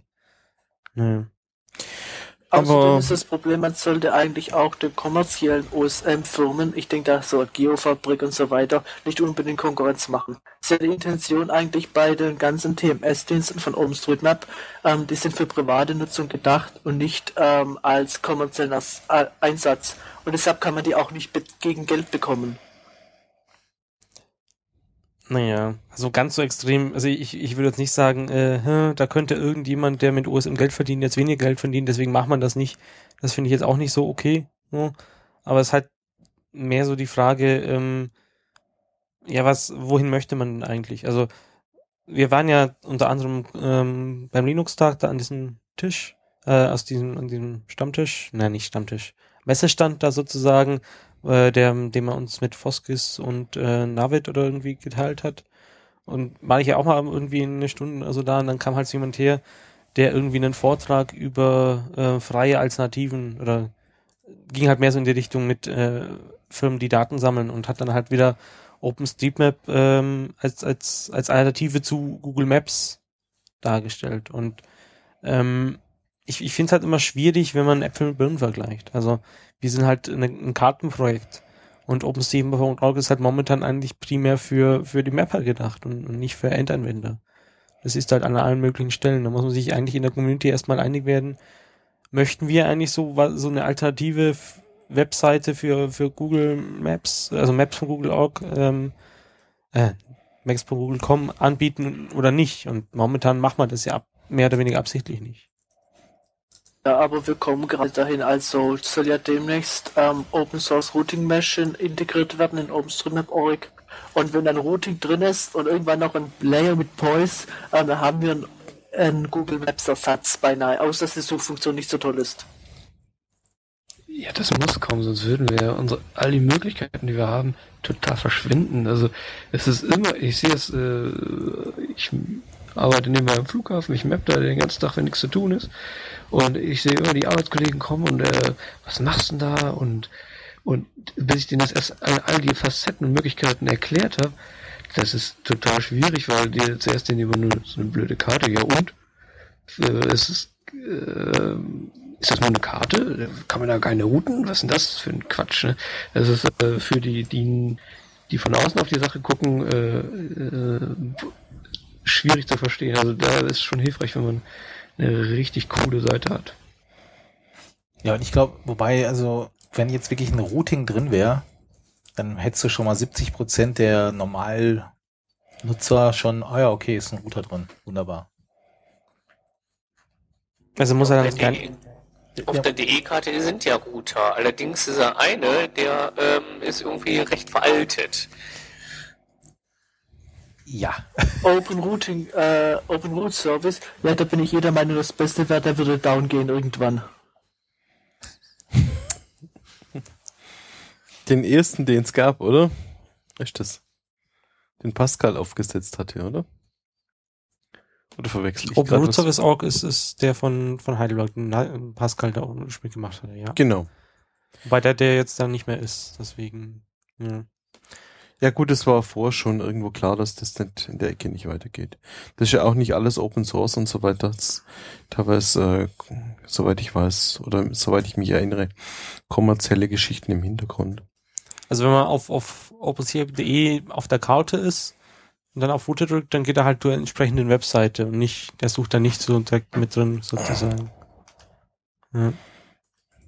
Also ich muss sagen, ich finde diesen äh, Gra äh, Graph-Hopper, den finde ich hier viel besser als diese Open Source Dings andere Maschine da. Der ist echt spitze. Der hat auch irgendwie Fußgänger und Rad so mit drin, das hat der andere glaube ich gar nicht. Noch nicht. Also da, ja, da, das ist also, das ist wieder diese Demo-Sache. Also OSM, äh, die, was du jetzt wahrscheinlich meinst, das ist halt so stark optimiert, dass alles vorberechnet ist. Das heißt, du kannst halt nicht so einfach äh, aus den vorberechneten Daten, die du durch das Auto vorberechnet hast, dann eine Route für, für, für Fahrradfahrer machen oder sowas. Ähm, da muss man das halt nochmal extra vorberechnen lassen. Und es gibt Leute, die das ta- getan haben. Also äh, Lonvia äh, macht das ja zum Beispiel, äh, die, die sich um die äh, ja, Nomad-Team. also Sarah ist ja dann Genau. genau sind die ist im- unter anderem Nominatum, aber auch um diese äh, eine dieser Rand- und Reit- und Wanderkarten kümmert und die hat zum Beispiel da für den den schweizerischen Bereich auch ein OSM für ja für Fahrrad und und äh, Wanderrouting und so weiter, aber eben nur für den kleinen Bereich. Ähm, ja, also der muss halt einfach alles vorberechnen und deswegen braucht er halt entsprechend Speicher, also Arbeitsspeicher dann. Deswegen gibt es da eben nicht so viel Verschiedenes. also ich denke von diesen Open Source Routing Maschinen, da werden wir noch einiges hören. Ähm, die arbeiten da extrem Ja. stark dran. Das, das Hauptding ist ja, dass man auf der, auf der Haupt, also auf der OSM-Org-Seite nur Router anbieten möchte, die weltweite Abdeckung haben, soweit ich das verstanden habe. Ja, genau. Und die Frage ist halt dann, ob man dann nicht mal auf osm.de außer mal lokale Router irgendwie einbieten sollte oder sonst irgendwas. Ja, muss mal schauen, wie es sich entwickelt.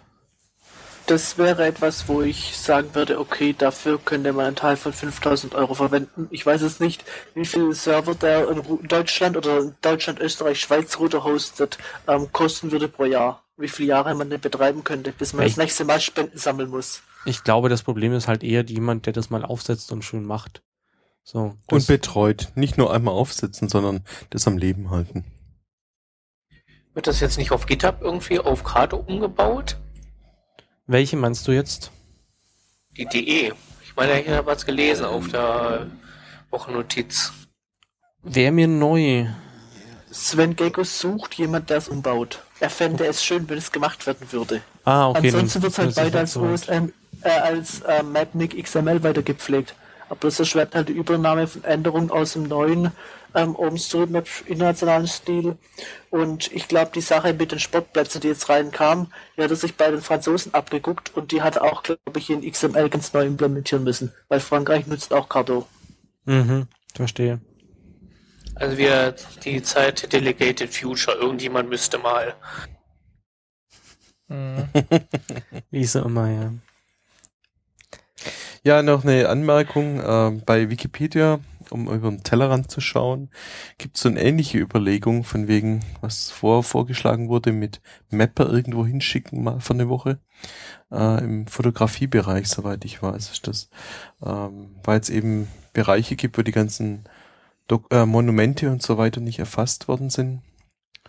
Und ähm, Also Monument im Sinn vom, vom Englischen, also also Sehenswürdigkeiten. Sehenswürdigkeiten und, und äh, denkmalgeschützte äh, Objekte, also Gebäude oder sonst irgendwas. Aber ich glaube, die haben nämlich auch die gleiche Diskussion. Warum sollen wir jetzt Leute bezahlen dafür, was andere. Ja, das hast du aber immer. Ja. Das ist, ist immer überall. wobei, ja, es gibt, es gibt halt Bereiche, wo sich in Anführungszeichen nichts tut, ohne dass jemand mal eingreift. Und das ist eben, ähm, das ist so, so ähnlich, wie wir das, das haben. Ähm, dass eben auch auf der OSM-Karte in, auch in Deutschland noch gewisse weiße oder sagen wir mal graue Flecken gibt. Nicht mehr so viele und so weiter, aber äh, es gibt ja immer noch Lücken, wo es eben keine so sehr aktiven Mapper gibt. Und da ist die Datenqualität natürlich nicht so überragend. Äh, apropos Wikipedia. Ähm, da habe ich noch was passt zu. Ich wollte dieses Jahr ähm, wandern gehen. Äh, etwas längerer Wanderweg in Israel. Das ist ein Fern Fernwanderweg, der geht von, von Norden nach Süden, das sind fast 1000 Kilometer. Ähm, und da habe ich bei Wikipedia, ob die mir nicht eine Kamera dafür geben, weil ich habe irgendwie keine, die so richtig ordentliche Fotos macht und so. Und äh, die verleihen die auch wohl. Haben sie auch gut zugesagt, müssen wir noch genau gucken, welche, welche jetzt genau. Und da ist mir eigentlich auch die Idee gekommen, ja, das wäre eigentlich äh, ganz schön, wenn man da vielleicht mal irgendwie diesen Track, den man da lang, entlang geht, irgendwie aufzeichnen könnte. Aber ich glaube, das ist eine echte technische Schwierigkeit. Also ich habe mich da halt in der letzten Zeit mit befasst, wie, wie man sowas machen könnte. Hab, ähm, hab auch mit Mapillary äh, Kontakt aufgenommen, ob die äh, da nicht eine Idee haben.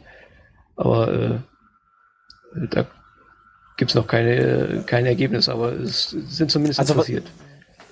also ähm, nochmal die Nachfrage. Also du gehst wandern, mehrere Tage Ja.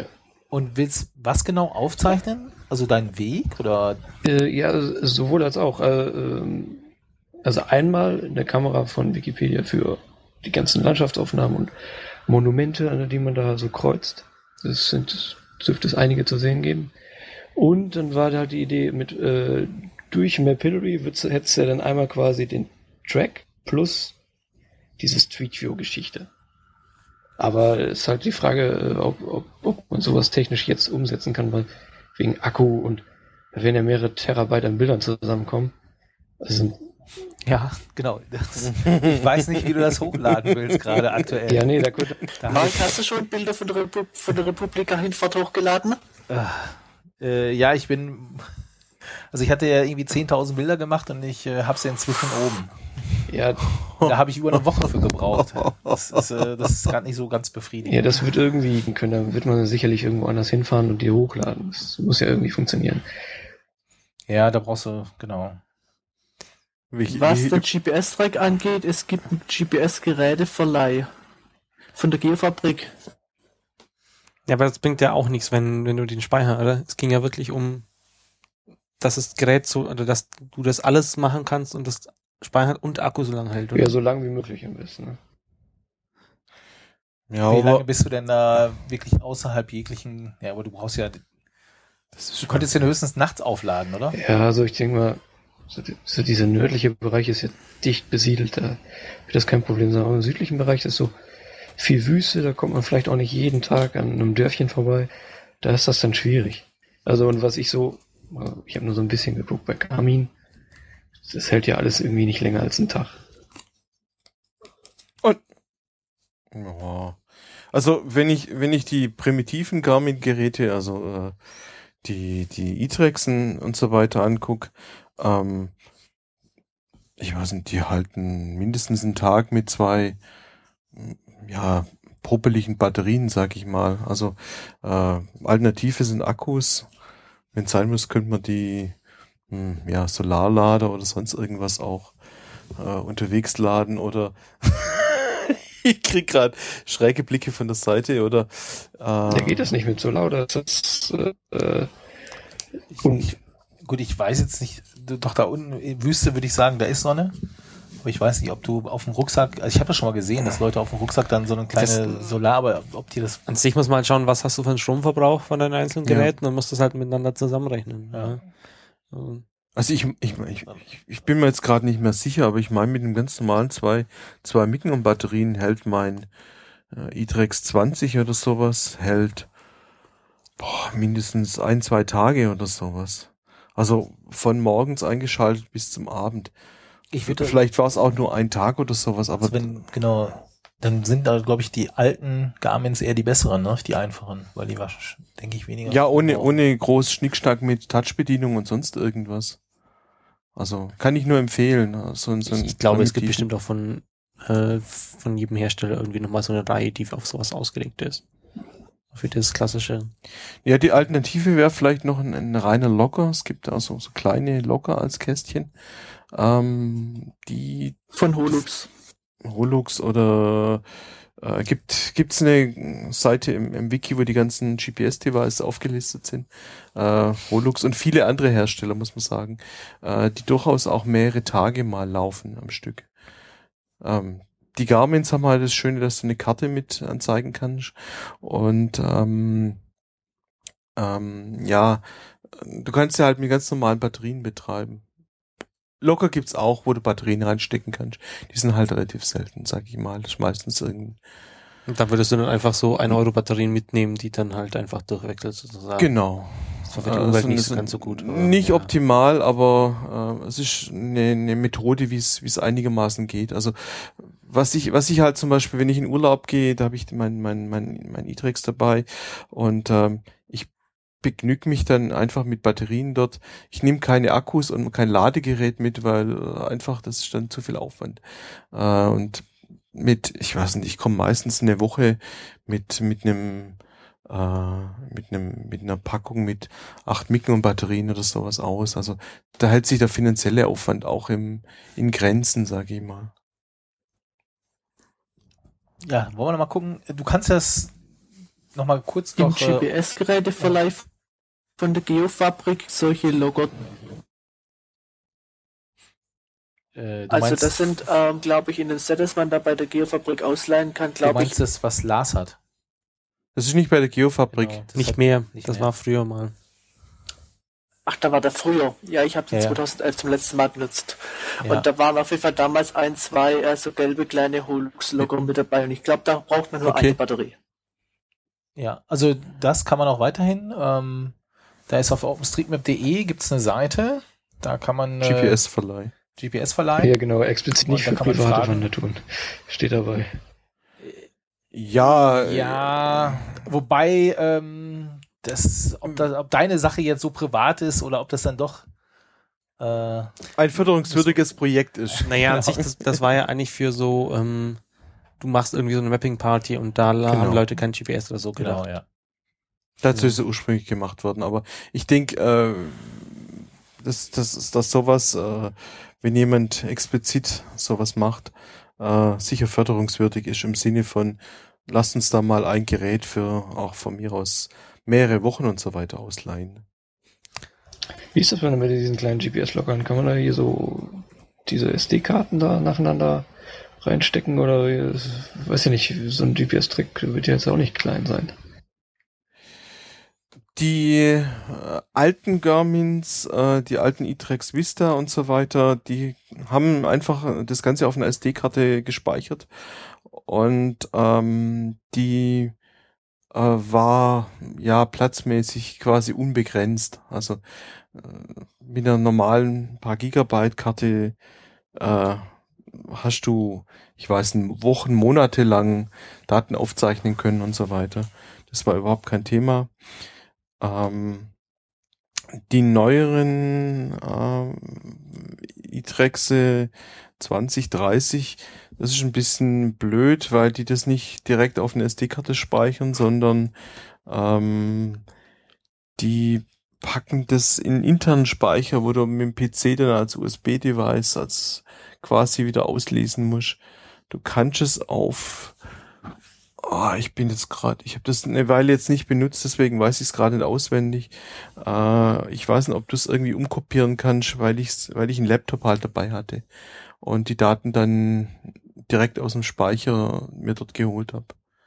Das glaube nicht mehr so für ungewöhnliche Anwendungsfälle einfach auf eine SD-Karte schreiben, äh, so praktisch in dem Sinn, ähm, weil das ein sehr ungewöhnlicher Benutzungsfall ist. Also, also so, ein, so, so ein Garmin, wo man die quasi- kleinen Holux, die so ein Filmdosen. Garmin, wo man dann hier so eine äh, SD-Karte drin hat, so ein älteres, wo man vielleicht auch eine Karte anzeigen kann, wenn man es mal, mal muss, kann man quasi einfach hinten in den Rucksack reinschmeißen und der zeichnet das auf. Äh, geht das durch, Ja. die, durch den Stoff da durch.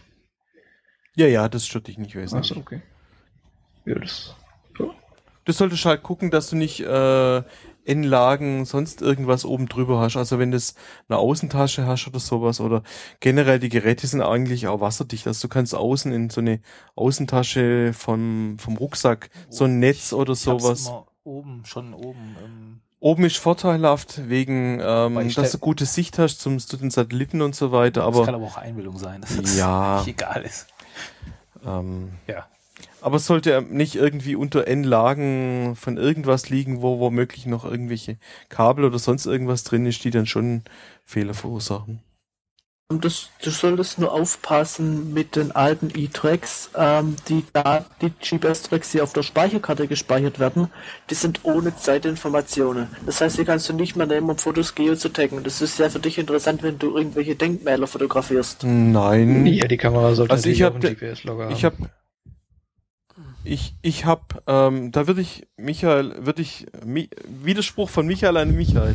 Ähm, ich habe ähm, die mein ähm, mein Vista Itrex Vista jahrelang dazu verwendet, um Geotagging zu machen. Du musst auf eins aufpassen. Du musst auf die Speicherkarte aufzeichnen und nicht den internen Track rausschreiben. Also du musst gleich bei den alten äh, Garmins direkt von auf die Speicherkarte, also auf die SD oder Mi- Micro SD, Transflash, direkt da drauf aufzeichnen. Beim Runterspeichern der Daten aus dem internen Speicher wirft er die Zeitinformation weg. Aber wenn du es direkt speicherst, zum Beispiel jede Sekunde in Punkt, und den Track dann direkt auf die Speicherkarte legst, dann hast du die Zeitinformation drin. Ah. Also wie gesagt, ich habe das äh, drei Jahre oder sowas so gemacht. Das, äh, ich lege meine Hand dafür ins Feuer, dass es funktioniert. Ich glaub dir. ja, könnte man so einen Referenzlink äh, posten. Ähm, ich könnte jetzt sagen, such im Wiki nach Garmin. Ja, ich meine, welches alte Gerät genau und so. Ich habe da keine Ahnung von. wenn du, ähm, Mark hat gerade neben mir die Seite aufgemacht, äh, auf openstreetmap.de äh, gibt's irgendeinen Punkt, der da heißt GPS. Also wiki.openstreetmap.de slash gps.html. Da, da warst du ja auch schon drauf, auf diese Verleihseite. Und da wird, du meinst, ihr, ihr Und da würdet siehst einfach das diese, empfehlen. diese in, in Anführungszeichen, da hat's Bilder. Ich bin mir nicht sicher, ob wir das schon empfehlen könnten. Ich glaube, da ist äh, wirklich die Community mal gefragt oder die anderen, wer ähm, für seinen Fall, was jetzt das beste Gerät da ist. Oder willst du das empfehlen? Den Tracker, also ich finde ja die Karte, ich meine, wenn er in der Wüste ist, da will ich doch so ein Gerät dabei haben. Ja, also ich habe jahrelang, sag ich ehrlich, ähm, persönliche Erfahrung aus der Community, wenn man das so mal nennen, ähm, ein Etrix Vista gehabt. Ich habe aber auch äh, Logger von ähm, jetzt muss ich auf meiner eigenen Wiki-Seite gucken, da habe ich sie aufgelistet. Wobei grundsätzlich mehrere Es gibt mehrere Hersteller. Nie, ist nie verkehrt. Und ja, ähm, die, die kleinen schwer sind so groß wie eine Filmdose. ja, ich sag halt einfach am lokalen Stammtisch nachfragen, was die so empfehlen können. Lokaler Also Stammtisch. Ja, auch entsprechend. Ja, äh, Ich weiß nicht, aus welcher Region das du kommst. Ja, hier in Köln ist Ebbe. Der nächste ist in Bonn, ne? Ja, ich weiß, da war ich schon mal. Ja, ähm, ich würde auch sagen, wieder auf der Mailingliste, sonst. oder Forum halt. Ja. Oder Forum. Mhm. Genau, ich glaube im Forum, die haben, da sind auch einige mit extrem Erfahrung, die sich, äh, also gerade mit diesem Video das Batterieproblem löst, da wenn du mehrere Tage nicht an eine Steckdose kommst. Sonst würde ich immer sagen, nimm zwei große Enker-Akku. ja, die musst du ja alle mit, mittragen. Also da ist ja, gut, zwei, En- äh, klar, sind äh, vier- 800 Gramm oder so. Ein Tod musst du sterben, ne? was sind das für Akkupacks, was du da meinst? Also ich, ja, hier meine, hier sowas. Also so ein externer USB-Akkupack, den du halt irgendwo auflädst und dann, Genau. äh, wo du dann daran wieder dein Zeug laden kannst und Ja. so weiter. Ja, gibt's ja auch alle möglichen Bauformen und Dinge. Gut, ähm, ich hätte noch ein kleines Thema. Und zwar war ich äh, diesen ja, Dienstag äh, bei dem lokalen Code for Munich, nennt sich das. Ähm, und zwar hat die, die OKFN hat jetzt in verschiedenen Städten so, so kleine, ja, äh, wie nennt sie es denn, OK Labs angestoßen. Du musst mal kurz sagen, was die OKFN Ja, komm, ist. äh, die Open Knowledge Foundation. Ähm, ja, die kümmert sich halt so ein bisschen auf, um Open Data. Ich denke, da werden wir vielleicht demnächst auch noch mal ein bisschen mehr drüber erzählen können. Ähm, oder mal, mal eine extra Folge dazu machen. Aber an sich, ähm, die haben jetzt da ein bisschen was angestoßen, möchten es aber auch nicht selber irgendwie jetzt äh, irgendwie leiten, sondern sehen sich da halt nur so als, ja, bisschen als Anschub äh, da. Und ähm, ich kann nur empfehlen, da einfach mal ähm, auf, auf code4.de, also ohne einen Bindestrich oder sonst irgendwas dazwischen, sondern einfach nur code4.de schauen, äh, zu schauen, was es da äh, für eine Gruppe, wenn, wenn man in einer Stadt wohnt, wo es so eine Gruppe gibt, da einfach mal vorbeizuschauen. Und ähm, das Interessante war da halt, dass im Vergleich zu, zu den anderen Treffen, wo ich da bisher irgendwie war, äh, so, es waren sowohl Journalisten da, als auch Designer, als auch äh, Entwickler.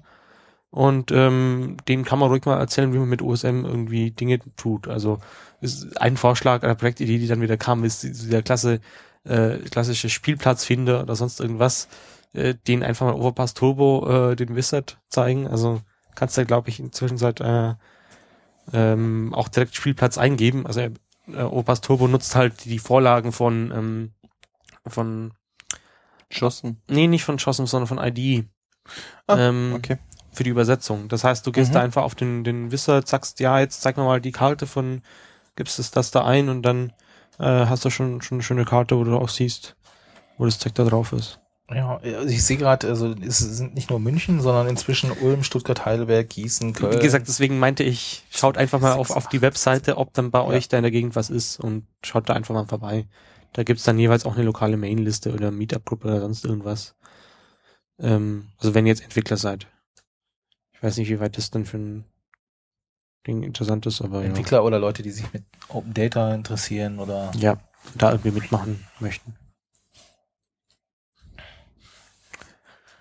Gut. Wo wir gerade bei den Stammtischen sind, noch eine Ankündigung in Leipzig, wo ja der Stammtisch normalerweise lange Zeit recht tot war. Da gibt es wieder einen Stammtisch am Dienstag um 19 Uhr in der Moritzbastei, falls Leipziger oder Hallenser zuhören. Wo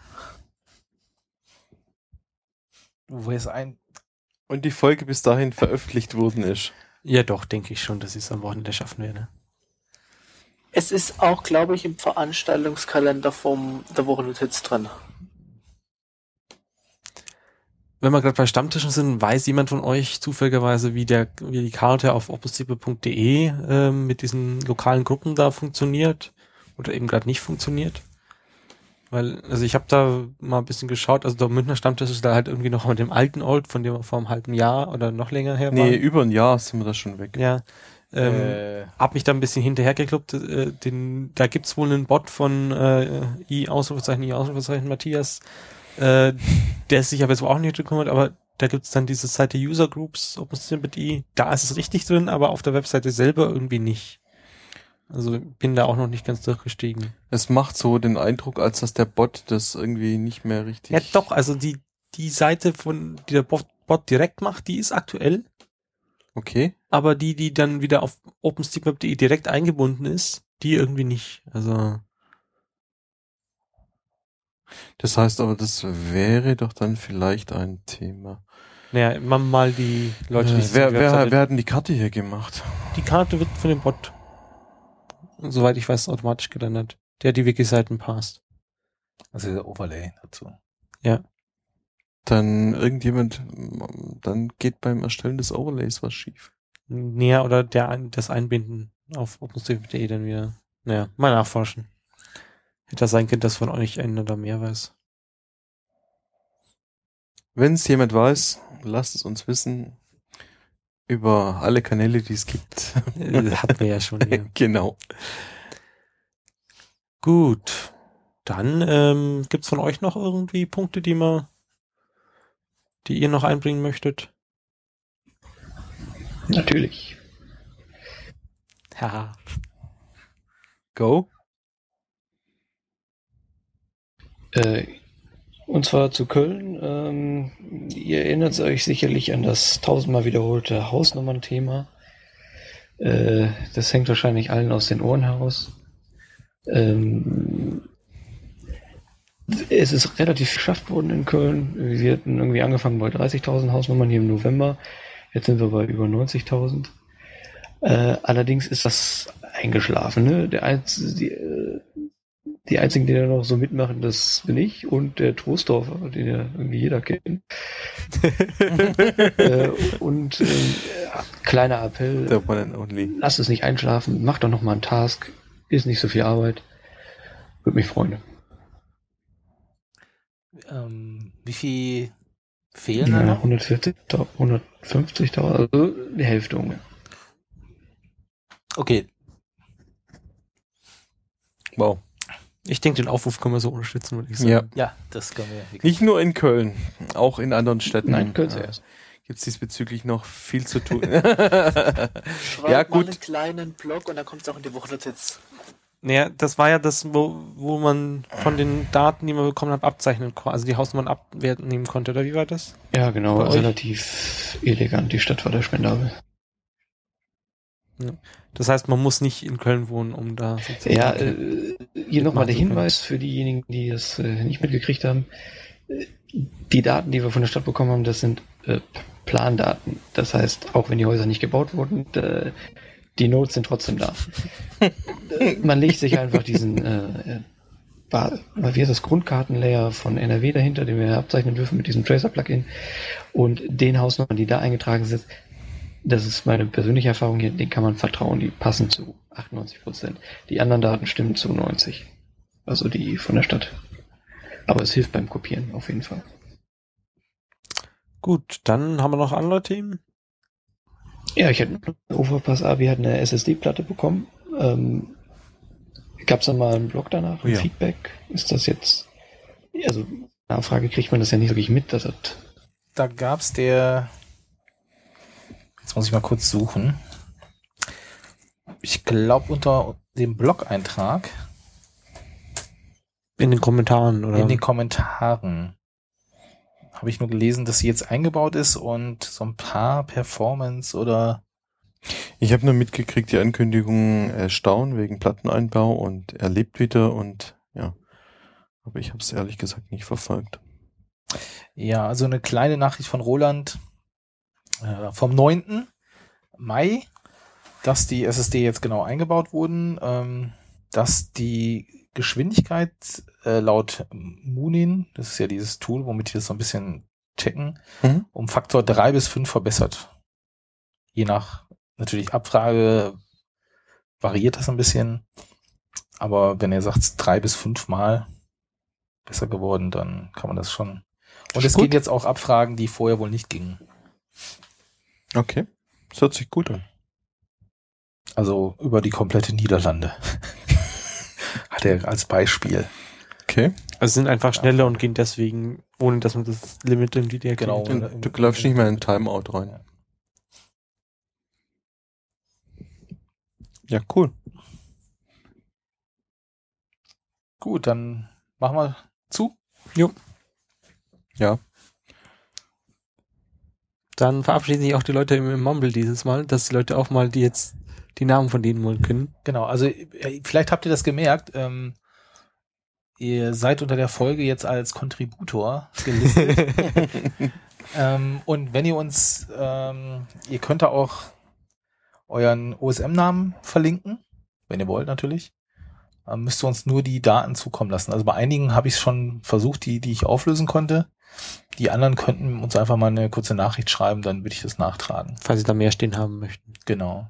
Und falls jemand nicht genannt werden sollte oder möchte, kann er mir auch Bescheid sagen. Dann machen wir das.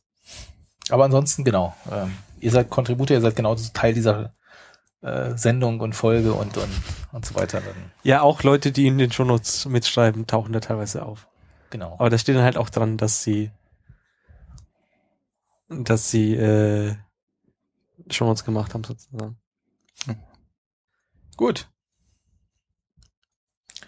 Dann bedanken wir uns fürs Zuhören, für alle Kommentare, sonstigen Nachrichten über alle Kanäle, Genau. die ihr kennt. Und sagen Tschüss, bis dann, Marc. Michael? Andi. Michael Reichert. Michael Weidemann. Johannes. Und ich glaube, das wären dann alle gewesen, die sich auch gemeldet haben. Ciao. Ciao, bis dann. Ciao. Tschüss.